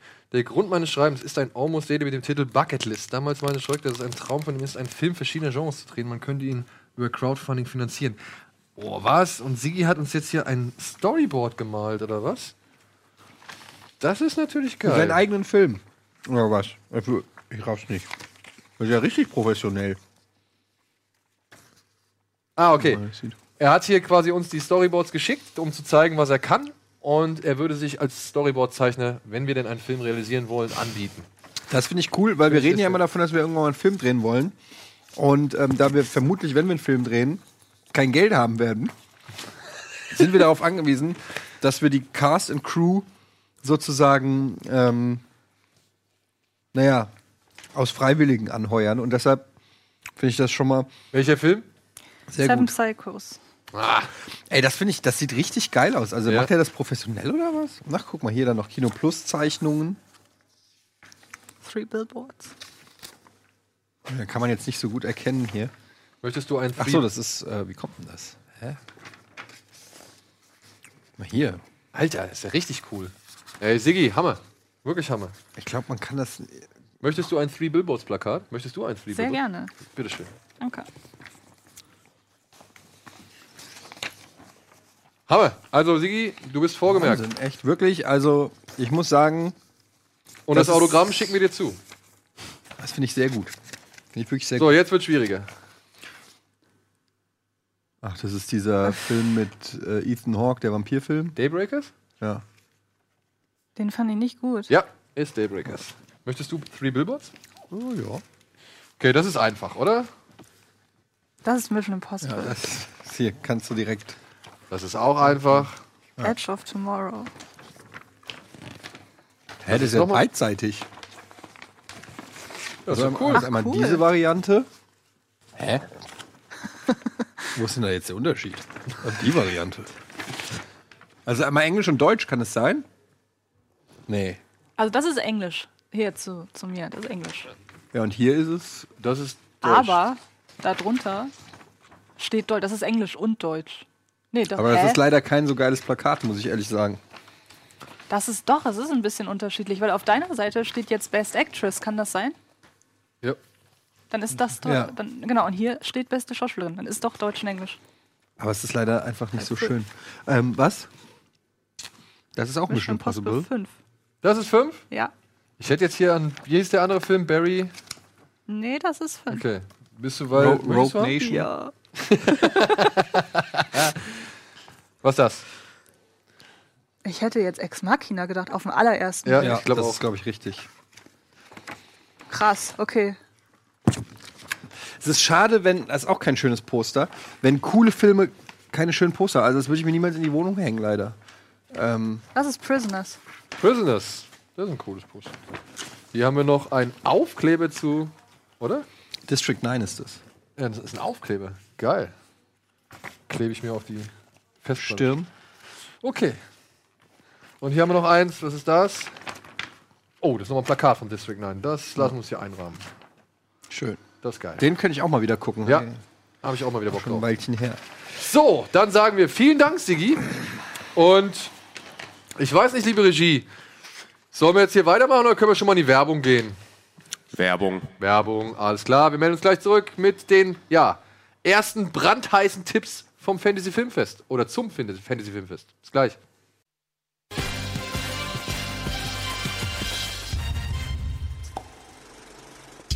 So, und damit herzlich willkommen zurück zur aktuellen Ausgabe Kino Plus mit Antje Wessels, Etienne Gade und meiner Wenigkeit. Und ja, jetzt sind wir endlich da angelangt, wo wir eigentlich schon die ganze Zeit hinkommen wollten. Denn ab nächste Woche, ab dem 5. September, startet deutschlandweit das Fantasy Filmfest. Und ihr wisst ja, wir sind große Fans vom Fantasy Filmfest, wir gehen da immer gerne hin, beziehungsweise haben uns die Veranstalter auch schon im letzten Jahr diverse Filme schon vorab irgendwie zur Verfügung gestellt, damit wir sagen können, was sich lohnt und was nicht. Am 5. September geht es äh, los in Berlin und dann folgen alle weiteren Städte, wie unter anderem Stuttgart, Köln, Hamburg, München, Nürnberg. Nürnberg und Frankfurt.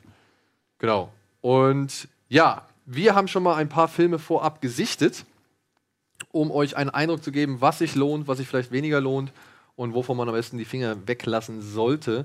Und ich würde, weil er ja jetzt eben noch nicht so viel sagen konnte, Etienne mal fragen, so, hast du schon mal einen ersten Tipp, den du raushauen willst? Ein Tipp. Ja. Äh, ich habe, glaube ich, nur eine Sache gesehen bislang. Ähm, Ah, nee, du hast doch diesen Our House gesehen, oder? oh, den gibt's. Der Ja. läuft auch auf dem Filmfest. Ja, aber den kann ich nicht empfehlen. ähm, nee, den fand ich. Obwohl Andi fand ihn ja ganz gut. Schade, dass Andi jetzt nicht da ist. Ja. Ich fand den leider äh, ziemlich generisch. Der fängt ganz nett an, ist aber dann, also Worum geht's denn? ähm, um übernatürliche Erscheinungen in einem Haus. Das klingt nach etwas, das wir schon mehrfach gesehen haben. Also es geht halt darum, dass äh, von einer Familie die Eltern umkommen. Das ist auch kein Spoiler, weil das Ja. passiert irgendwie in den ersten fünf Minuten. Und ähm, der Sohn bleibt zurück, beziehungsweise drei Kinder bleiben zurück und der Sohn muss fortan so mehr oder weniger das Oberhaupt der Familie sein. Und er war ursprünglich aber Student, glaube ich, von irgendwie physikalischen. Ja, der hat irgendwie so eine Zeitmaschine oder irgend sowas gebaut. Dimensionstor. Ja, irgendwie will er, ich glaube, ihm in irgendeiner Szene sagen sie, er will halt Strom ohne Stromquelle. Wireless erzeugen. Strom genau. irgendwie so, ja. Und dann hat er halt eine Maschine und über diese Maschine, ja, erschafft er Geister oder mehr oder weniger. Er, er eröffnet ein Portal irgendwo hin und plötzlich sind da eben zwei Gestalten im Haus und äh, es könnten die Eltern sein. Das hört sich jetzt aber auch wirklich dann, wie du glaube ich schon mal irgendwie gesagt hast, nach einem Film an, der so ein bisschen in zwei Hälften zerfällt, oder? Also ich fand ihn eigentlich ganz gut. Ich, ich mochte zum Beispiel, ja, in zwei Hälften insofern, als dass es auch wieder viel Drama ist, meiner Ansicht nach. Ich finde, es geht mehr darum, wie kommt eine Familie nach einem schweren Schicksalsschlag zum einen damit klar und vor allem, wie lebt sie weiter. Der ganze Horrorpart ist meiner Ansicht nach relativ, was Etienne schon sagte, relativ generisch eigentlich. Und es ist vor allen Dingen ein Remake von einem Film, ich glaube, der ist irgendwann in den 80ern entstanden, eine, eine Low-Budget-Produktion, deren Name ich leider nicht weiß, aber äh, das, den Film gab es quasi schon mal. Okay. Ja, der war halt einfach, also ich fand den halt null gruselig und ähm, der hatte so ein paar nette Effekte irgendwie mit diesen Schattenviechern, die dann da stehen, aber das hat mich dann so ein bisschen auch an Mami und so erinnert und da war halt einfach, in meinen Augen, war dann nichts, was ich nicht schon irgendwo gesehen habe. Also da war wenig oder bis gar nichts, wo ich gesagt habe, oh, der macht's aber mal clever oder anders oder so. Das ist halt so ganz solide und irgendwie so ganz nett, aber ähm, da bleibt echt nicht. Ich musste eben noch mal bei IMDb nachlesen, worum es überhaupt geht, weil da echt nichts hängen geblieben ist. Und es ist auch dieses typische, die Geister kündigen sich erst an mit irgendwelchen Sachen, dass sie Sachen umstellen. Ja, Und so ein so. bisschen Poltergeist-mäßig. Aber wie gesagt, hast halt alles schon tausendmal gesehen und dafür baut der dann auch viel zu lang was auf, was dann auch äh, am Ende echt nur so. jo. Also, das ist nicht der Grund, weswegen man ins Fantasy-Filmfest gehen sollte. Da fand ich den anderen, den ich gesehen habe, besser. Diesen, äh, ich glaube, das ist ein indonesischer. Oh, ja. Satan's Slaves heißt der. Ähm, du hast den ja auch schon gesehen. Genau. Auch da muss man sagen, der ist jetzt auch nicht wirklich äh, Genre-Neuerfindung, sondern eher so ein klassischer asiatischer Horrorfilm, so im Stile von ja, The Ring und aber eher noch, wie heißt der mit den Polaroid-Fotos? Shutter. Shutter und sowas. So in dem Stile. War aber für einen indonesischen Film dann doch sehr hochwertig produziert, hat eine teilweise sehr dichte Atmosphäre gehabt, ein paar ganz gute ähm, so Jumpscare-Szenen oder so. Es war jetzt, wie gesagt, keine Genre-Neuerfindung.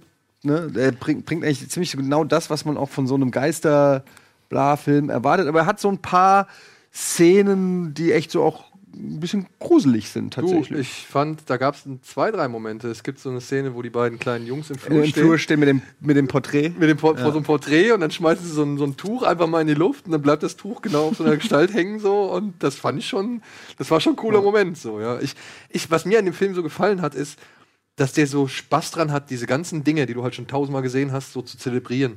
Also der, der ist ja eher so, der, der feiert das ja eher alles, als dass er es einfach nur nochmal irgendwie neu abspult. So. Also ich fand, man hat gemerkt, dass der Regisseur, dieser Anwar, oder wie er heißt, dass der irgendwie Bock hatte, einfach mal so alles irgendwie aus Indonesien kommen zu lassen, was sonst immer aus Amerika kommt. Das einzige Problem ist, dass das so ein bisschen, also teilweise ein bisschen arg dumm auch war. Also ich meine, da haben die ein Haus, was quasi mitten auf dem Friedhof ist, wo du dir halt auch denkst, so, ja, wer, wer lebt denn da eigentlich? Also wer macht denn das so mit zwei Kindern irgendwie so äh, oder mit drei Kindern, wo das eine noch taubstumm ist so und dann gucken sie die ganze Zeit aus dem Fenster auf, auf die Grabsteine, wo, wo dann auch noch quasi die Mutter oder irgendwer oder irgendjemand, Familien, Die Mutter. die Mutter be beerdigt wird, sodass du schön aus dem Kinderzimmer immer da hingucken kannst. Und, ähm, und dann passieren halt immer so, so Sachen. Und da muss ich immer an diesen Chris Rock-Gag von einem seiner Stand-Ups denken, so, äh, wo er über Poltergeist, glaube ich, einen Stand-Up-Joke macht. Und dann sagt so, ja, wenn weiße Leute Geister im Haus haben, was machen sie? Sie laden noch mehr weiße Leute ein, anstatt einfach, äh, an, einfach, einfach rauszuziehen. ähm, so als Hommage an, an Poltergeist, wo die sagen, oh, wir haben Geister, kommt mal alle her. Und dann sind immer noch mehr Leute da drin in dem Haus. Und so war es da auch. In dem Moment, wo ich irgend so ein Shit in meinem Haus hab, ey, du kannst gar nicht sehen, wie schnell ich meinen Koffer pack und weg bin. und der Film, die machen, da passieren die komischsten und weirdesten Sachen und irgendwie bleiben die einfach da und die sehen Gestalten am Friedhof und Schnitt nächster Tag gehen wieder alle ganz normal ins Bett und so. Und das sind dann immer so Sachen, die sind so ein bisschen, ja, so ein bisschen wie so eine Geisterbahn. Also bleibt Also mal jetzt hier, gleich kommt wieder kommt was. So. Aber der Film wird ja auch am Ende richtig zur Geisterbahn und Ja. äh, baut dann ja noch ein paar andere Sachen mit rein. Also der knallt ja wirklich im Endeffekt alles rein, was irgendwie im Horrorgenre mal irgendwie fast Thema war. Und ich, ich fand das irgendwie charmant. Ich hatte da, also wie du auch gesagt hast, ich fand die Atmosphäre eigentlich ziemlich geil, auch wie sie die 80er Jahre rekonstruiert haben. Ich fand das Setting einfach mal ganz anders angenehm, dass sie halt da ihre Religion mit reinbrachten und, und dieses, dieses, ja, Verständnis von, weißt du, sie geht ja irgendwann mal zu diesem einen Experten und er sagt halt, ja, du kannst Gott um dein Kind bitten oder halt jemand anderen, ne? Und so, ja, nee, da glaube ich nicht dran. Wo ich mir gedacht habe, Mädchen, du erzählst mir hier gerade, du glaubst nicht an den Teufel, obwohl du halt die ganze Zeit irgendwie davon überzeugt bist, dass es Gott gibt. So, also was, was soll das? Ja, ich meine, wo, ist, wo ziehst du da die Grenze? Und irgendwie fand ich das halt alles sehr auf eine, ein, eine, die eine oder andere Weise, Weise charmant, wie aber auch halt naiv und irgendwie das wiederum charmant. So. Also es war Merkwürdig. Aber ich mochte den. Ich mochte den. Entschuldigung, besessen. ähm, ja, der ist, der ist ganz nett. Den kann man, den kann man machen. Ähm, ich habe den indonesisch mit Untertiteln gesehen, fand den, weil der geht, glaube ich, auch zwei Stunden fast. Oh, so. geht, 1,40. Ja, fand ich teilweise so ein bisschen anstrengend. Was ich auch ganz nett fand, das, das eine Kind ist ja, glaube ich, taubstumm. Entschuldigung. Und ähm, da gab es ja auch so eine Szene, wo das Kind so schläft. Und äh, das ist eine ganz nette Idee. Also, das ist jetzt auch nicht neu. Gibt es, wie gesagt, auch schon mit Taubstummen und so Geschichten. Aber das ist halt nochmal so ein besonderer Horror, wenn du merkst, wenn das Kind merkt, da ist was, aber es nicht hört. So dieses klassische ist was hinter mir und sich nicht traut, sich umzugucken. Und es spielt auch mit diesen. Äh, ich hatte das als Kind immer Angst, äh, da wo wir gewohnt haben, musste man so an der Kellertür vorbei. Da hatte ich immer, hatte ich immer Angst, dass was aus der Kellertür, wenn ich hochgehe, mir hinterherläuft. So, da gibt es, glaube ich, eine Szene, wo er, wo es aus dem Schrank kommt und das Kind äh, bleibt mit einem Stück Klamotte an der Wand an so einem Nagel hängen und kann nicht weiter Ja, weg. stimmt. Und die Tür von dem Schrank öffnet sich so langsam und das Kind ist aber auch taubstumm und kann nicht schreien. Und das ist so ein klassischer Albtraum. Du kannst nicht schreien, du kannst dich nicht bewegen und irgendwas Böses kommt. Das ist ja so, eine, so ein ganz klassisches. Albtraum-Szene. Und das war eigentlich ganz, ganz cool in Szene gesetzt. Aber ist natürlich ein bisschen klischeehaft, aber funktioniert trotzdem. Ja. Antje, was würdest du denn mal direkt als Tipp raushauen? Ähm, da ich glaube, ich die Einzige bin, die den hier in dem Dreierrund gesehen hat, würde ich Marrowbone empfehlen. Das Marrowbone. ist der, das Regiedebüt auch wieder ähm, von dem Autor, der das Waisenhaus geschrieben hat, unter anderem. Produziert von Jay Abiona, letzter Film äh, Jurassic World 2. Filme davor, äh, Sieben Minuten nach Mitternacht, Das Waisenhaus The und äh, The Impossible. Und das geht fast so ein bisschen in die Richtung Our House, weil auch da ist es fast mehr so ein Drama. Ähm, es geht nämlich um eine Familie, Mutter mit äh, vier Kindern, die von dem gewalttätigen Vater fliehen und sich auf einem Landsitz, auf dem, äh, in, ich weiß nicht, wo es spielt. Äh, ich glaube, das ist eine englischsprachige Produktion, ich glaube irgendwo, irgendwo in Großbritannien, ähm, setzen sie sich nieder und ähm, nehmen auch den Namen des Hauses an. Also fortan leben sie als Marrowbone-Familie dort. Und dann stirbt aber die Mutter und die Kinder, also es ist auch kein Spoiler, weil das passiert in den ersten zehn Minuten. Und die Kinder äh, überlegen sich, weil sie nicht ins Heim wollen, äh, verheimlichen sie den Tod der Mutter. Und ähm, das geht auch lange Zeit gut, bis sie halt eben ins Dorf, äh, häufiger ins Dorf fahren und da verliebt sich dann der eine von den Jungen in eine, ich glaube, eine Bibliothekarin ist das, gespielt von Anya Taylor Joy, die man aus Split unter anderem kennt oder aus The, Witch. Er ist der Junge aus Stranger Things, ne? Also das sind alles relativ bekannte. Du, wir können den Trailer auch gerne mal gucken, wenn du Bock hast.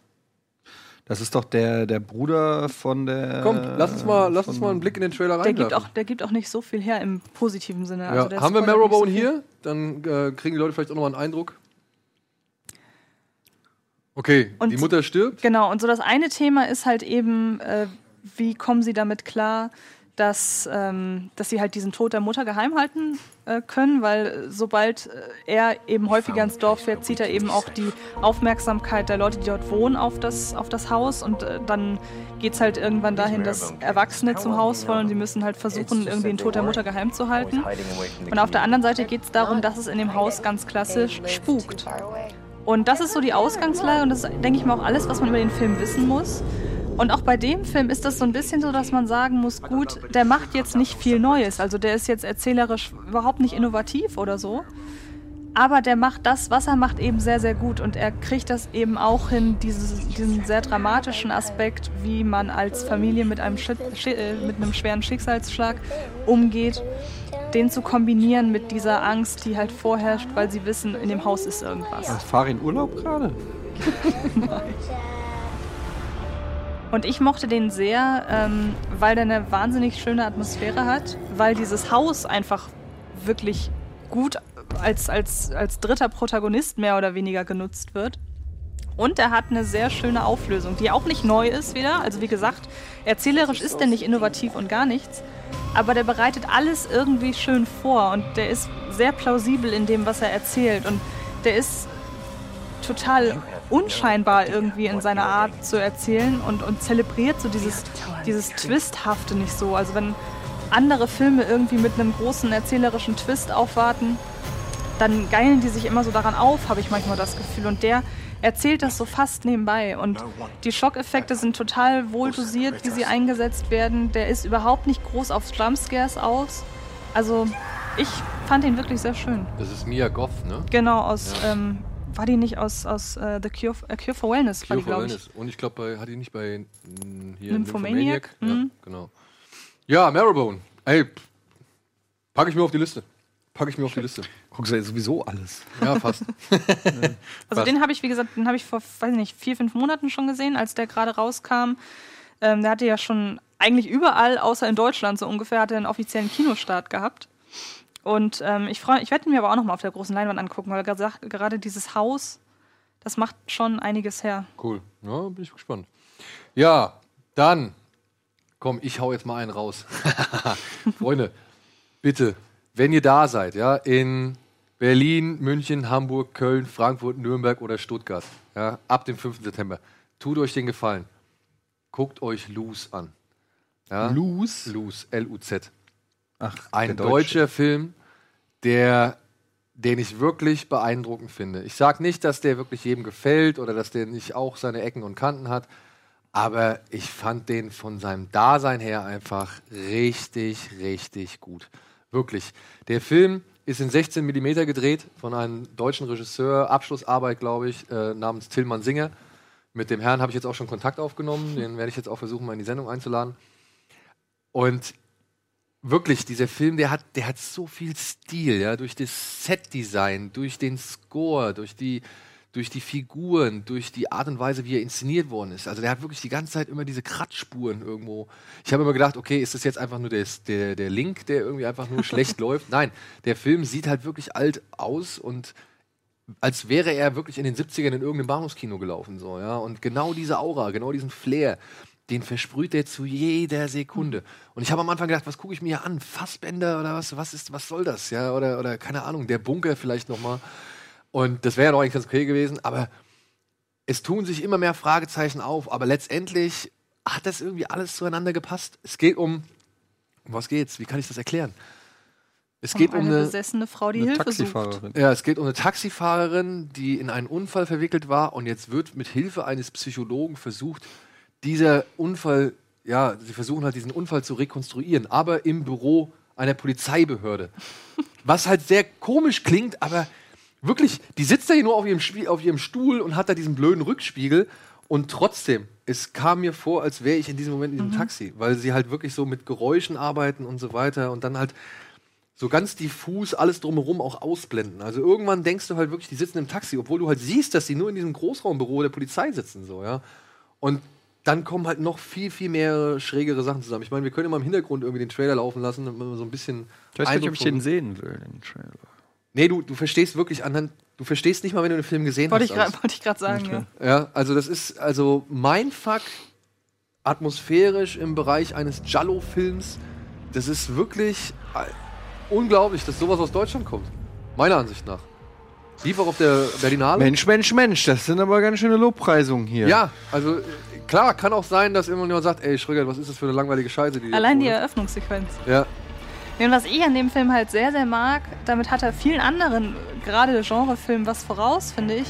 Das ist ein Film, der lebt von allen Sinnen, die er anspricht. Ja. Also den kann man eben, also bei vielen Filmen hat man heutzutage den Eindruck, man kann die Augen zumachen und man kann trotzdem irgendwie noch mitkriegen, wie der Film da läuft, durch Dialoge, durch Musik, äh, was auch immer. Und bei diesem Film muss man wirklich sich, man muss alles auf sich wirken lassen. Und ähm, ja, Der der Trailer gibt nicht viel. Er gibt nicht viel her. Und, und der Film arbeitet halt auch mit so ein mehreren... bisschen 80s-Vibe hat Ja, der. ja, ja. Der wirkt halt wie so ein richtiger Dario Argento-Film. So, ja? Also das ist unglaublich, wie er das geschafft hat. Auch das Set-Design, ist richtig cool. Also egal, was, welches Set du da hast. Und dann auch die Dialoge sind alle sehr schräg. Und ich will auch nicht sagen, dass es die besten Schauspieler sind, aber allein dieser Arzt und dann halt auch eine Frau, die halt mit Luz, sage ich mal, eine gewisse Ver- Verbindung hat, ähm, die fand ich beide schon echt stark. Und es ist ja gut, dass es nicht die größten Schauspieler Ja, sind. Also ja. wenn, wer weiß, die sind wahrscheinlich viel, viel stärker. Nur sie mussten für diesen Film halt so tun, als wären sie nicht so stark. Also Also den möchte ich mal als wirklich wärmste Empfehlung raushauen. Ja, kann auch sein, dass ihr sagt, nee, grottenschlecht. Ich- dauert dann aber auch nur 70 Minuten. Aber er geht eben nur 70 Minuten, das ist halt auch schon mal ein Vorteil. So. Also, ähm, Das ist krass. Ja. Und aber wie gesagt, der erholt aus seinen 70 Minuten mehr Sog, mehr Atmosphäre, mehr Faszination raus als, keine Ahnung, manch anderer Film aus 140 oder so. Ich bin hier mal auf der offiziellen Seite vom Fantasy Filmfest. Ich kann ja einfach auch mal fragen, was, also hier sehe ich so ein paar Sachen, die finde ich ähm, interessant. Zum Beispiel, was ist Await Further Instructions? Habt ihr den schon gesehen? Leider nicht. Sagt euch nix. Bad Samaritan. Das ist der neue Film von Dean Devlin, dem Mhm. ehemaligen Produktionspartner von Roland Emmerich. Der, mit dem hat er zusammen Independence Day und so gemacht. Ich weiß es nicht, ich habe den zu Hause. Können wir gerne gucken, habe ich als Link bekommen. Demnächst. Geht aber auch sehr lange, deswegen habe ich die Länge auch. Also Ich finde, die Story klingt sehr nach Don't Breathe, Ja? muss ich sagen, weil es geht irgendwie um zwei Leute, die eigentlich für ein Hotel arbeiten und ähm, sie haben, machen irgendwie nebenbei, machen sie Geld, indem sie die mit den Autos, die da von den Leuten also sie sollen von den Gästen sollen sie die Autos eigentlich irgendwie nur parken und äh, über das Navi, wo normalerweise die Hausadresse eingegeben ist, reisen sie dann immer zu den Leuten, denen das Auto gehört und rauben es dann aus, weil sie ja wissen, die Leute, denen das Auto gehört, sind in diesem Hotel. Und dann kommen sie halt in eins der Häuser und äh, dann finden sie da eine, ein entführtes Mädchen und legen sich dann mit dem an, dem das Haus gehört. Das ist so die Ausgangslage und ich finde, Oh, das, das klingt, klingt sehr nach Don't Breathe. Aber das klingt noch was, was ich mir angucke. was ist denn hier mit, ähm, woher kenne ich den Namen Boas Yakin? Film heißt Boarding School, aber der Name Ähm. Ah, von, weiß, von Boas der Statham. Ja, genau, das ist, der hat diesen Safe gemacht Genau. mit äh, Jason Statham. Ah, Und ich glaube danach diesen Hundefilm. Max. Ja, und, und ähm, also ich finde, der ist inszenatorisch, hat der Typ einiges, einiges drauf. Also Safe fand ich inszenatorisch ziemlich Ja. cool gemacht. Der hatte so viele schöne Plansequenzen drin und so. Also könnte mich auch interessieren. Ja, der Film heißt Boarding School. Seit Jakobs Großmutter verstorben ist, wird das Verhalten des übersensiblen, von Ängsten geplagten Teenagers noch verwunderlicher, als es ohnehin schon war. Die, den Eltern platzt der Kragen, überfordert schieben sie ihr Kind in eine abgelegene Einrichtung ab, die auf die Erziehung schwieriger Jugendlicher spezialisiert ist. Hier reagiert der finstere Dr. Sherman mit eiserner Hand. Für Jakob beginnen sich an diesem unglückseligen Ort schnell Fragen zu häufen. Warum benehmen sich seine Mitschüler so seltsam? Warum traut sich niemand, sich gegen die drakonischen Strafen aufzulehnen? In Christine findet er eine Vertraute und als ein Kind entsetzlich zu Tode kommt, schmieden sie gemeinsam einen Plan. Ich frage mich, ob Sherman Deutscher ist. Das habe ich mich auch gefragt. Sherman the German. Sherman the German. Ja. Was ist hier noch? Cutterhead. Cutterhead, den habe ich gesehen. Cutterhead, und da ist so eine Sache, da frage ich mich so ein bisschen, ist das wirklich der richtige Film fürs Fantasy Filmfest? Ja, also Cutterhead ist eigentlich ein, wenn man so will, ein Katastrophenfilm, aber kein wirklich bombastischer Katastrophenfilm oder sowas. Es geht um eine, ich glaube, Reporterin, die geht zu einem europäischen Großbauprojekt, das unter Tage stattfindet und guckt sich da alles an. Da werden so Tunnels gebohrt und so. Und Cutterhead ist halt dieser Bohrkopf ja, von so einer Tunnelbohrmaschine. Und sie guckt sich das mit Hilfe von einem offiziell angestellten Arbeiter und mit einem Flüchtling, ja, der arbeitet auch für dieses Projekt, guckt sie sich halt diesen Bohrkopf an. Plötzlich bricht ein Feuer aus und sie ist gezwungen, mit diesen zwei Leuten in diesem Bohrkopf, wo halt auch Unterdruck herrscht, also wo Unterdruck erzeugt wird, muss sie halt da Unterschlupf suchen, in diesem Bohrkopf. Und sie sind jetzt halt quasi, keine Ahnung, wie viele tausend Meter unter der Erde gefangen und können halt auch nicht raus, weil halt alles brennt und halt auch die Gefahr ist, dass so ein Schwelbrand da ist. Also das heißt, dass der Brand zwar noch vorhanden ist, aber halt nicht genug Sauerstoff hat, aber sobald halt Sauerstoff drankommt, sofort irgendwie die Hölle wieder ausbricht. Und dann beschreibt dieser Film für so, ich glaube, es sind knapp 80 Minuten fast, wie diese Frau zusammen mit den beiden Männern in dieser, Drucksituation, in dieser Druckkammer quasi gefangen ist. Mhm. Und was dann halt passiert, ne? wie sie halt versuchen, da rauszukommen, wie sie die Wasservorräte ein, einknappen müssen und so weiter und welche Pläne sie schmieden, um halt da rauszukommen. Und der Film hat so gesehen eigentlich nichts Fantasy-mäßiges. Es gibt zwar eine Sequenz, die so ein bisschen in die, wie soll man sagen, metaphorische Richtung irgendwie abdriftet, aber alles in allem ist das betrachtet, ist das ein sehr nüchterner Katastrophenfilm über, also ein Kammerspiel, Katastrophenkammerspiel über drei Menschen, die halt in so einer Bohrkopfkammer eingesperrt sind. Und ja, das hat so, zum Beispiel, hast du Captain Phillips gesehen? Mhm. Ja, stell dir vor, das Ende von Captain Phillips, wo sie alle in diesem Rettungsboot sind. Ungefähr die Atmosphäre, weißt du, der Schweiß, der Dunst, der Druck, die Anspannung, das halt konzentriert auf den Bohrkopf unter Erde oder unter, unter Tage so. Ist nicht verkehrt, aber könnte auch als kleines Fernsehspiel im ZDF laufen, meiner Ansicht nach. Ja. Und ja, da muss man halt sagen, da gibt es so ein paar Filme, wo ich mir denke, okay, die könnten auch auf jedem anderen Filmfestival laufen.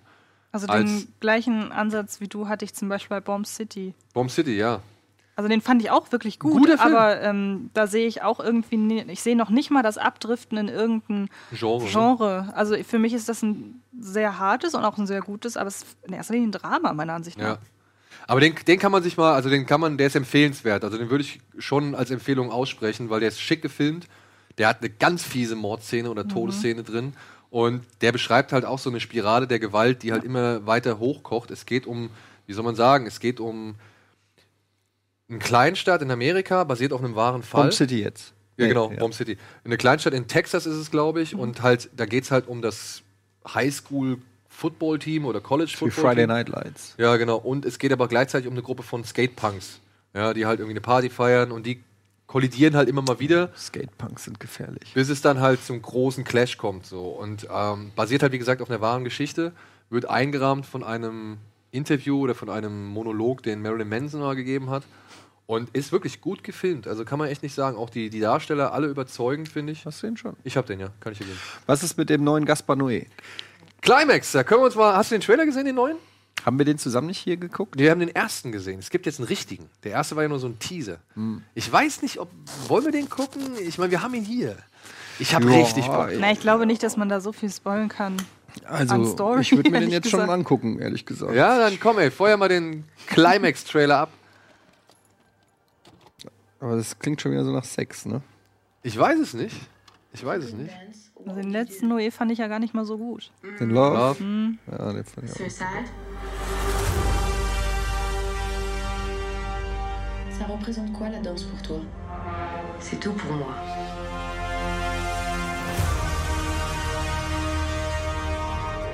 La danse, c'est tout pour moi. J'ai que ça. Est-ce que t'es euh, t'es prêt à beaucoup de choses pour réussir C'est-à-dire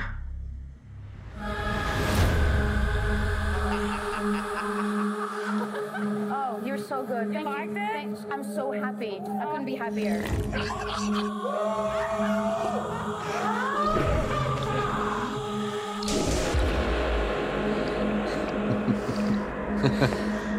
Ja, der Typ hat schon drauf. Truc qui monte. Okay. Ecstasy-Bowl oder was? Tu sais garder un secret, secret, secret, secret, secret. Ja, da habe ich schon Bock, den auf der großen Leinwand zu erleben. Das wird wahrscheinlich wieder bei, wie bei Loose sein. Auch so dieses Gesamtkunstwerk Ja. so. Und am Ende weiß man wahrscheinlich genauso wenig. Ja, ich hab Bock. Sorry, ich kann nicht anders. ich weiß auch nicht, also bis auf Love hat der Typ bislang echt fast immer geschafft, irgendwie meine Fasern zu treffen. Wie auch immer.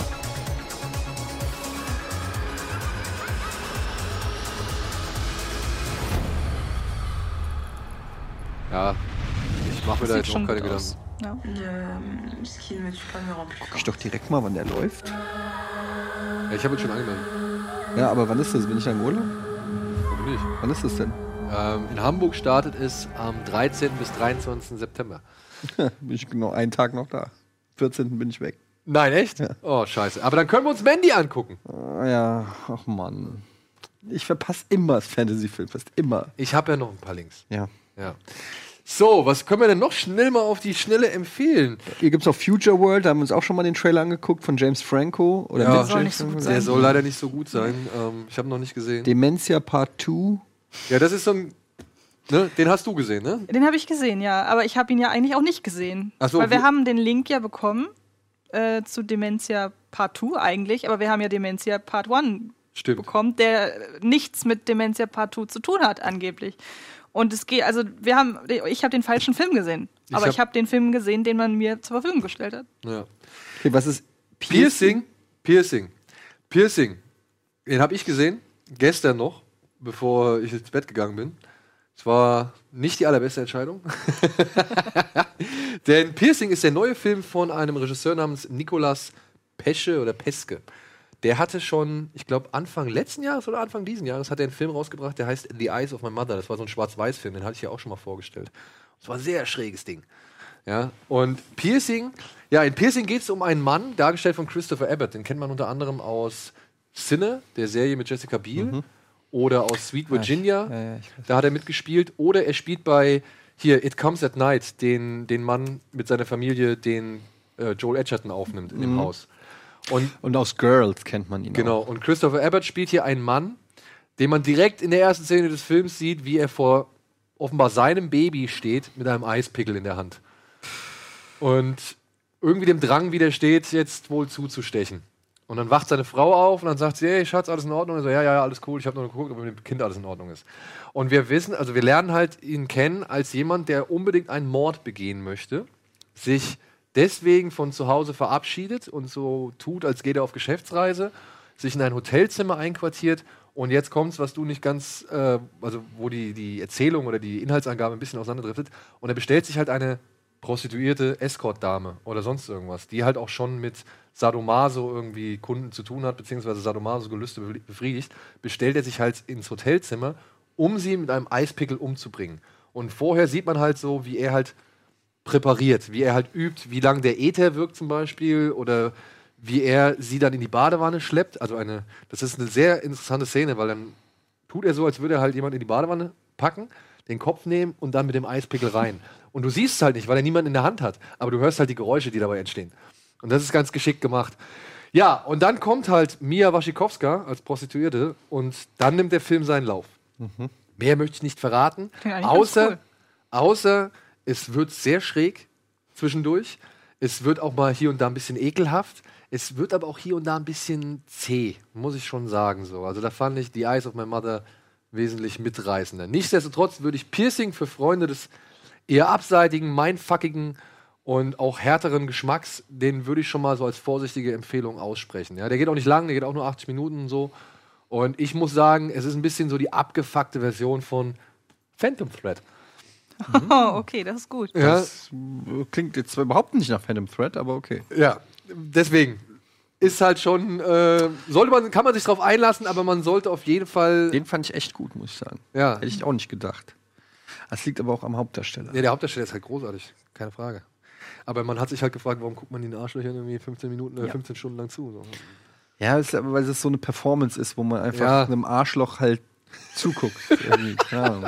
So ein bisschen wie Jack Nicholson in Shining. So einfach so. Aber das ist ja wenigstens was passiert. Ja, das stimmt schon, aber es ist halt fast trotzdem, ich fand es einfach äh, faszinierend. Der, der hat, der nimmt äh, so jede Szene ein irgendwie. Ja. Ähm, und das ist irgendwie. Würde ich, würde ich auch gar nicht abstreiten wollen. So, aber wir machen jetzt einmal kurz Werbung und melden uns dann noch mit ein paar Tipps, ein paar kleineren Tipps zurück und vielleicht gucken wir noch ein paar Trailer. Oh, eins.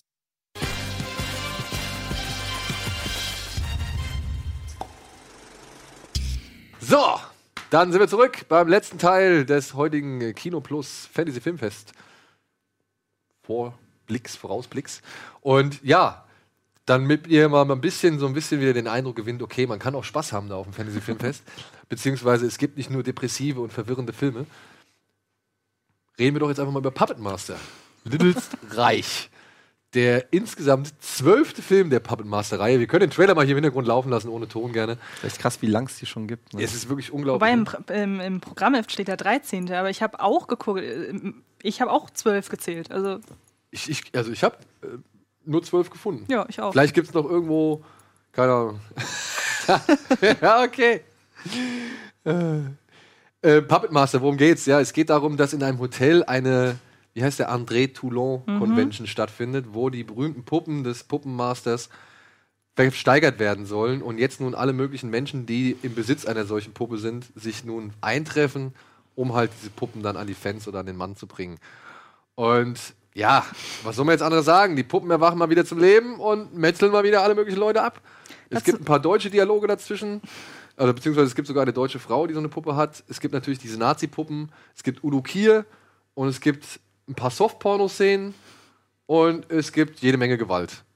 Und nach 80 Minuten ist der ganze Spaß dann auch vorbei und man weiß genau, wer hier in diesem Fall bedient werden sollte. Und man muss dazu sagen, André Toulon ist das erste Mal der Böse.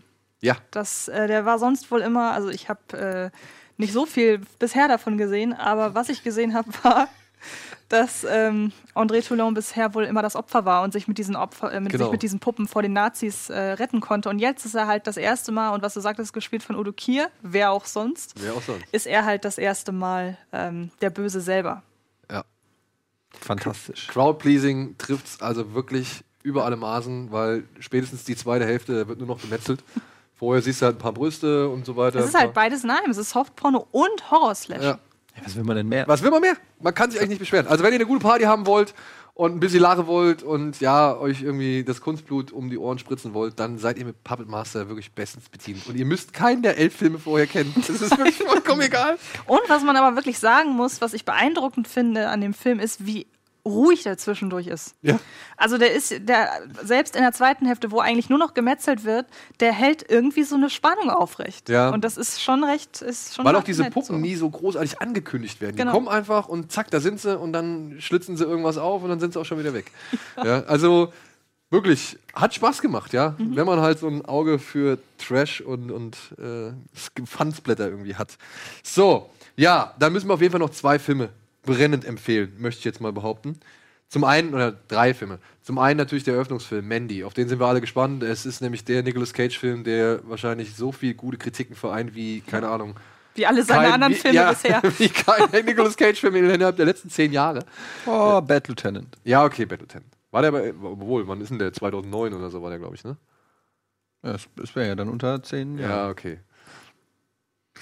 Gucke. Gucke. Ja, aber Mandy, da sind wir natürlich alle drauf gespannt, den konnten wir alle noch nicht sehen, aber wir freuen uns alle in die Premiere zu gehen. Das wird der Eröffnungsfilm des Fantasy Filmfestes, den werden wir auf jeden Fall anschauen. Dann ähm, ein Film, über den wir gar nicht viel verraten wollen. Ähm, der heißt Terrified. Ist ein Spanier. Und Freunde, wenn ihr mal wieder einen richtig soliden, guten, spaßigen Gruselfilm sehen wollt, der echt ein paar Sachen neu macht. Ja, spaßig ist immer so. Nein, nein, nein, nein. So spaßig fand ich den auch nicht. Aber, also ich hatte, ich war am Ende richtig erfreut. Also so, Weil er so gut ist. weil er so einfach. gut ist. Ja. Ja, wirklich, da gibt es Szenen, Alter. Ja, ja, nicht- Freu dich. Ich, ver- ich verrate die nicht. Ich verrate auch nichts zum Inhalt. Guckt euch diesen Film an. Terrified heißt der. Ich weiß gar nicht, wie der deutsche, äh, der spanische Originaltitel heißt. Wenn ich jetzt Zeit hätte für einen Film. Loose oder Terrified? Oh, das ist schwierig. Ah, siehst du? Das ist schwierig. Diese Entscheidung. Ich glaube, man hat am Ende, ich glaube, die Gefahr, dass man äh, Lose weniger abgewinnen kann, ist größer. Ja, Deshalb, stimmt. ich glaube, Terrified ist die sicherere Ja, Nummer. Terrified ist die sichere Bank. Aber Loose geht nur 70 Minuten. Da kann ich noch was Ja, aber zocken. Terrified geht auch jetzt nur 90 Da- oder so. Ah, okay, okay, okay. Und Terrified wirklich ein spanischer, ein richtig schöner Es ist, Gruselfilm. ich wollte dich nicht unterbrechen, aber es ist eigentlich ein argentinischer Film. Ist ein argentinischer? Ja. Entschuldigung, Entschuldigung. Dann habe ich das verwechselt, aber die sprechen halt alle sehr. Sie reden äh, Spanisch, das ist Ja. richtig. Deswegen und bin ich auch von ausgegangen. Ich habe jetzt nicht weiter Mhm. angeguckt. Aber ja, ey, der Film hat mich echt überrascht. Das ist so der Killing Ground von diesem Jahr, würde ich sagen, bisher. Ich, achso, ja. Also was den Überraschungsfaktor angeht. Okay. Ähm, ich finde ihn tatsächlich ein bisschen vergleichbar mit Ghost Stories, nur vom Feeling her, weil ich Mhm. fand Ghost Stories tatsächlich auch teilweise sehr, sehr gruselig. Und trotzdem hat er dieses, was du sagst, dieses Spaßige im Sinne von, wenn man sich erschrocken hat, kann man aus Erleichterung drüber lachen, weil so beklemmt ist es nämlich auch nicht. Also ich finde ihn, er hat mich sehr an Ghost Stories erinnert und deshalb finde ich es auch so schade, dass Terrified keine, äh, ke- kein, kein, keine Analogie ist. Nee, Weil, ja. also es, ist, es wäre vom Stoff her, würde es sich nämlich eignen, dass man es als Kurzgeschichtensammlung aufzieht. Es ist schon als ein Film konzipiert. Es werden aber die Schicksale mehrerer Standorte mehr oder weniger geschildert. Ähm, das wäre so für mich noch diese, dieses Tüpfelchen auf dem i für Terrified. Aber ähm, ich glaube, go, wer Ghost Stories mochte, ist, glaube ich, mit Terrified ganz gut bedient. Ja, aber ich finde auch, wenn man so ganz normale Conjuring. Nicht, Conjuring Ja, und so. Sachen mag, dann ist man auf jeden Fall in dem Film auch gut aufgehoben. Mhm. Der macht richtig Ich viel. weiß, schön- dass ich Conjuring nicht mag. ich weiß, ich sag nur, wenn man das auch mag. Na gut, okay. Ich gucke ihn mir an. Ich Ja. höre auf euch. Und ein Film, über den wir auch nicht, den muss ich auch noch erzählen, über den wir auch nicht allzu viel reden wollen, außer guckt ihn euch an, wenn ihr neugierig seid, wenn ihr aufgeschlossen seid, wenn ihr mutig seid, dann bitte gebt euch Border. Denn das, was ihr in diesem Film sehen werdet, das habt ihr noch nicht gesehen. Mhm. Und das werdet ihr wahrscheinlich auch so schnell nicht vergessen. Ja. Es, Ja. es geht um eine, wie soll man sagen,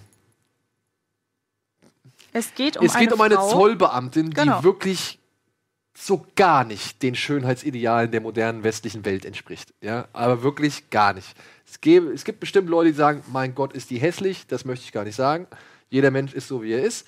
Aber die Frau sieht halt wirklich, ja, sehr kann ich jetzt sagen, urzeitlich aus?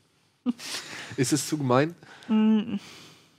Ist es zu gemein? Egal. Du hast es am Anfang, sie entspricht nicht dem aktuellen Genau, sie entspricht wirklich Schönheitsideal. kaum einem Schönheitsideal. Aber stellt euch vor, Unbreakable, ja, die Figur von Bruce Willis in Unbreakable arbeitet beim schwedischen Zoll und ähm, ja, kann dort ihre Fähigkeiten wirklich zum Guten einsetzen. Und dann, wie gesagt, alles, was dann passiert, ist echt, fand ich überraschend. Es ist ein bisschen zu lang, meiner Ansicht nach.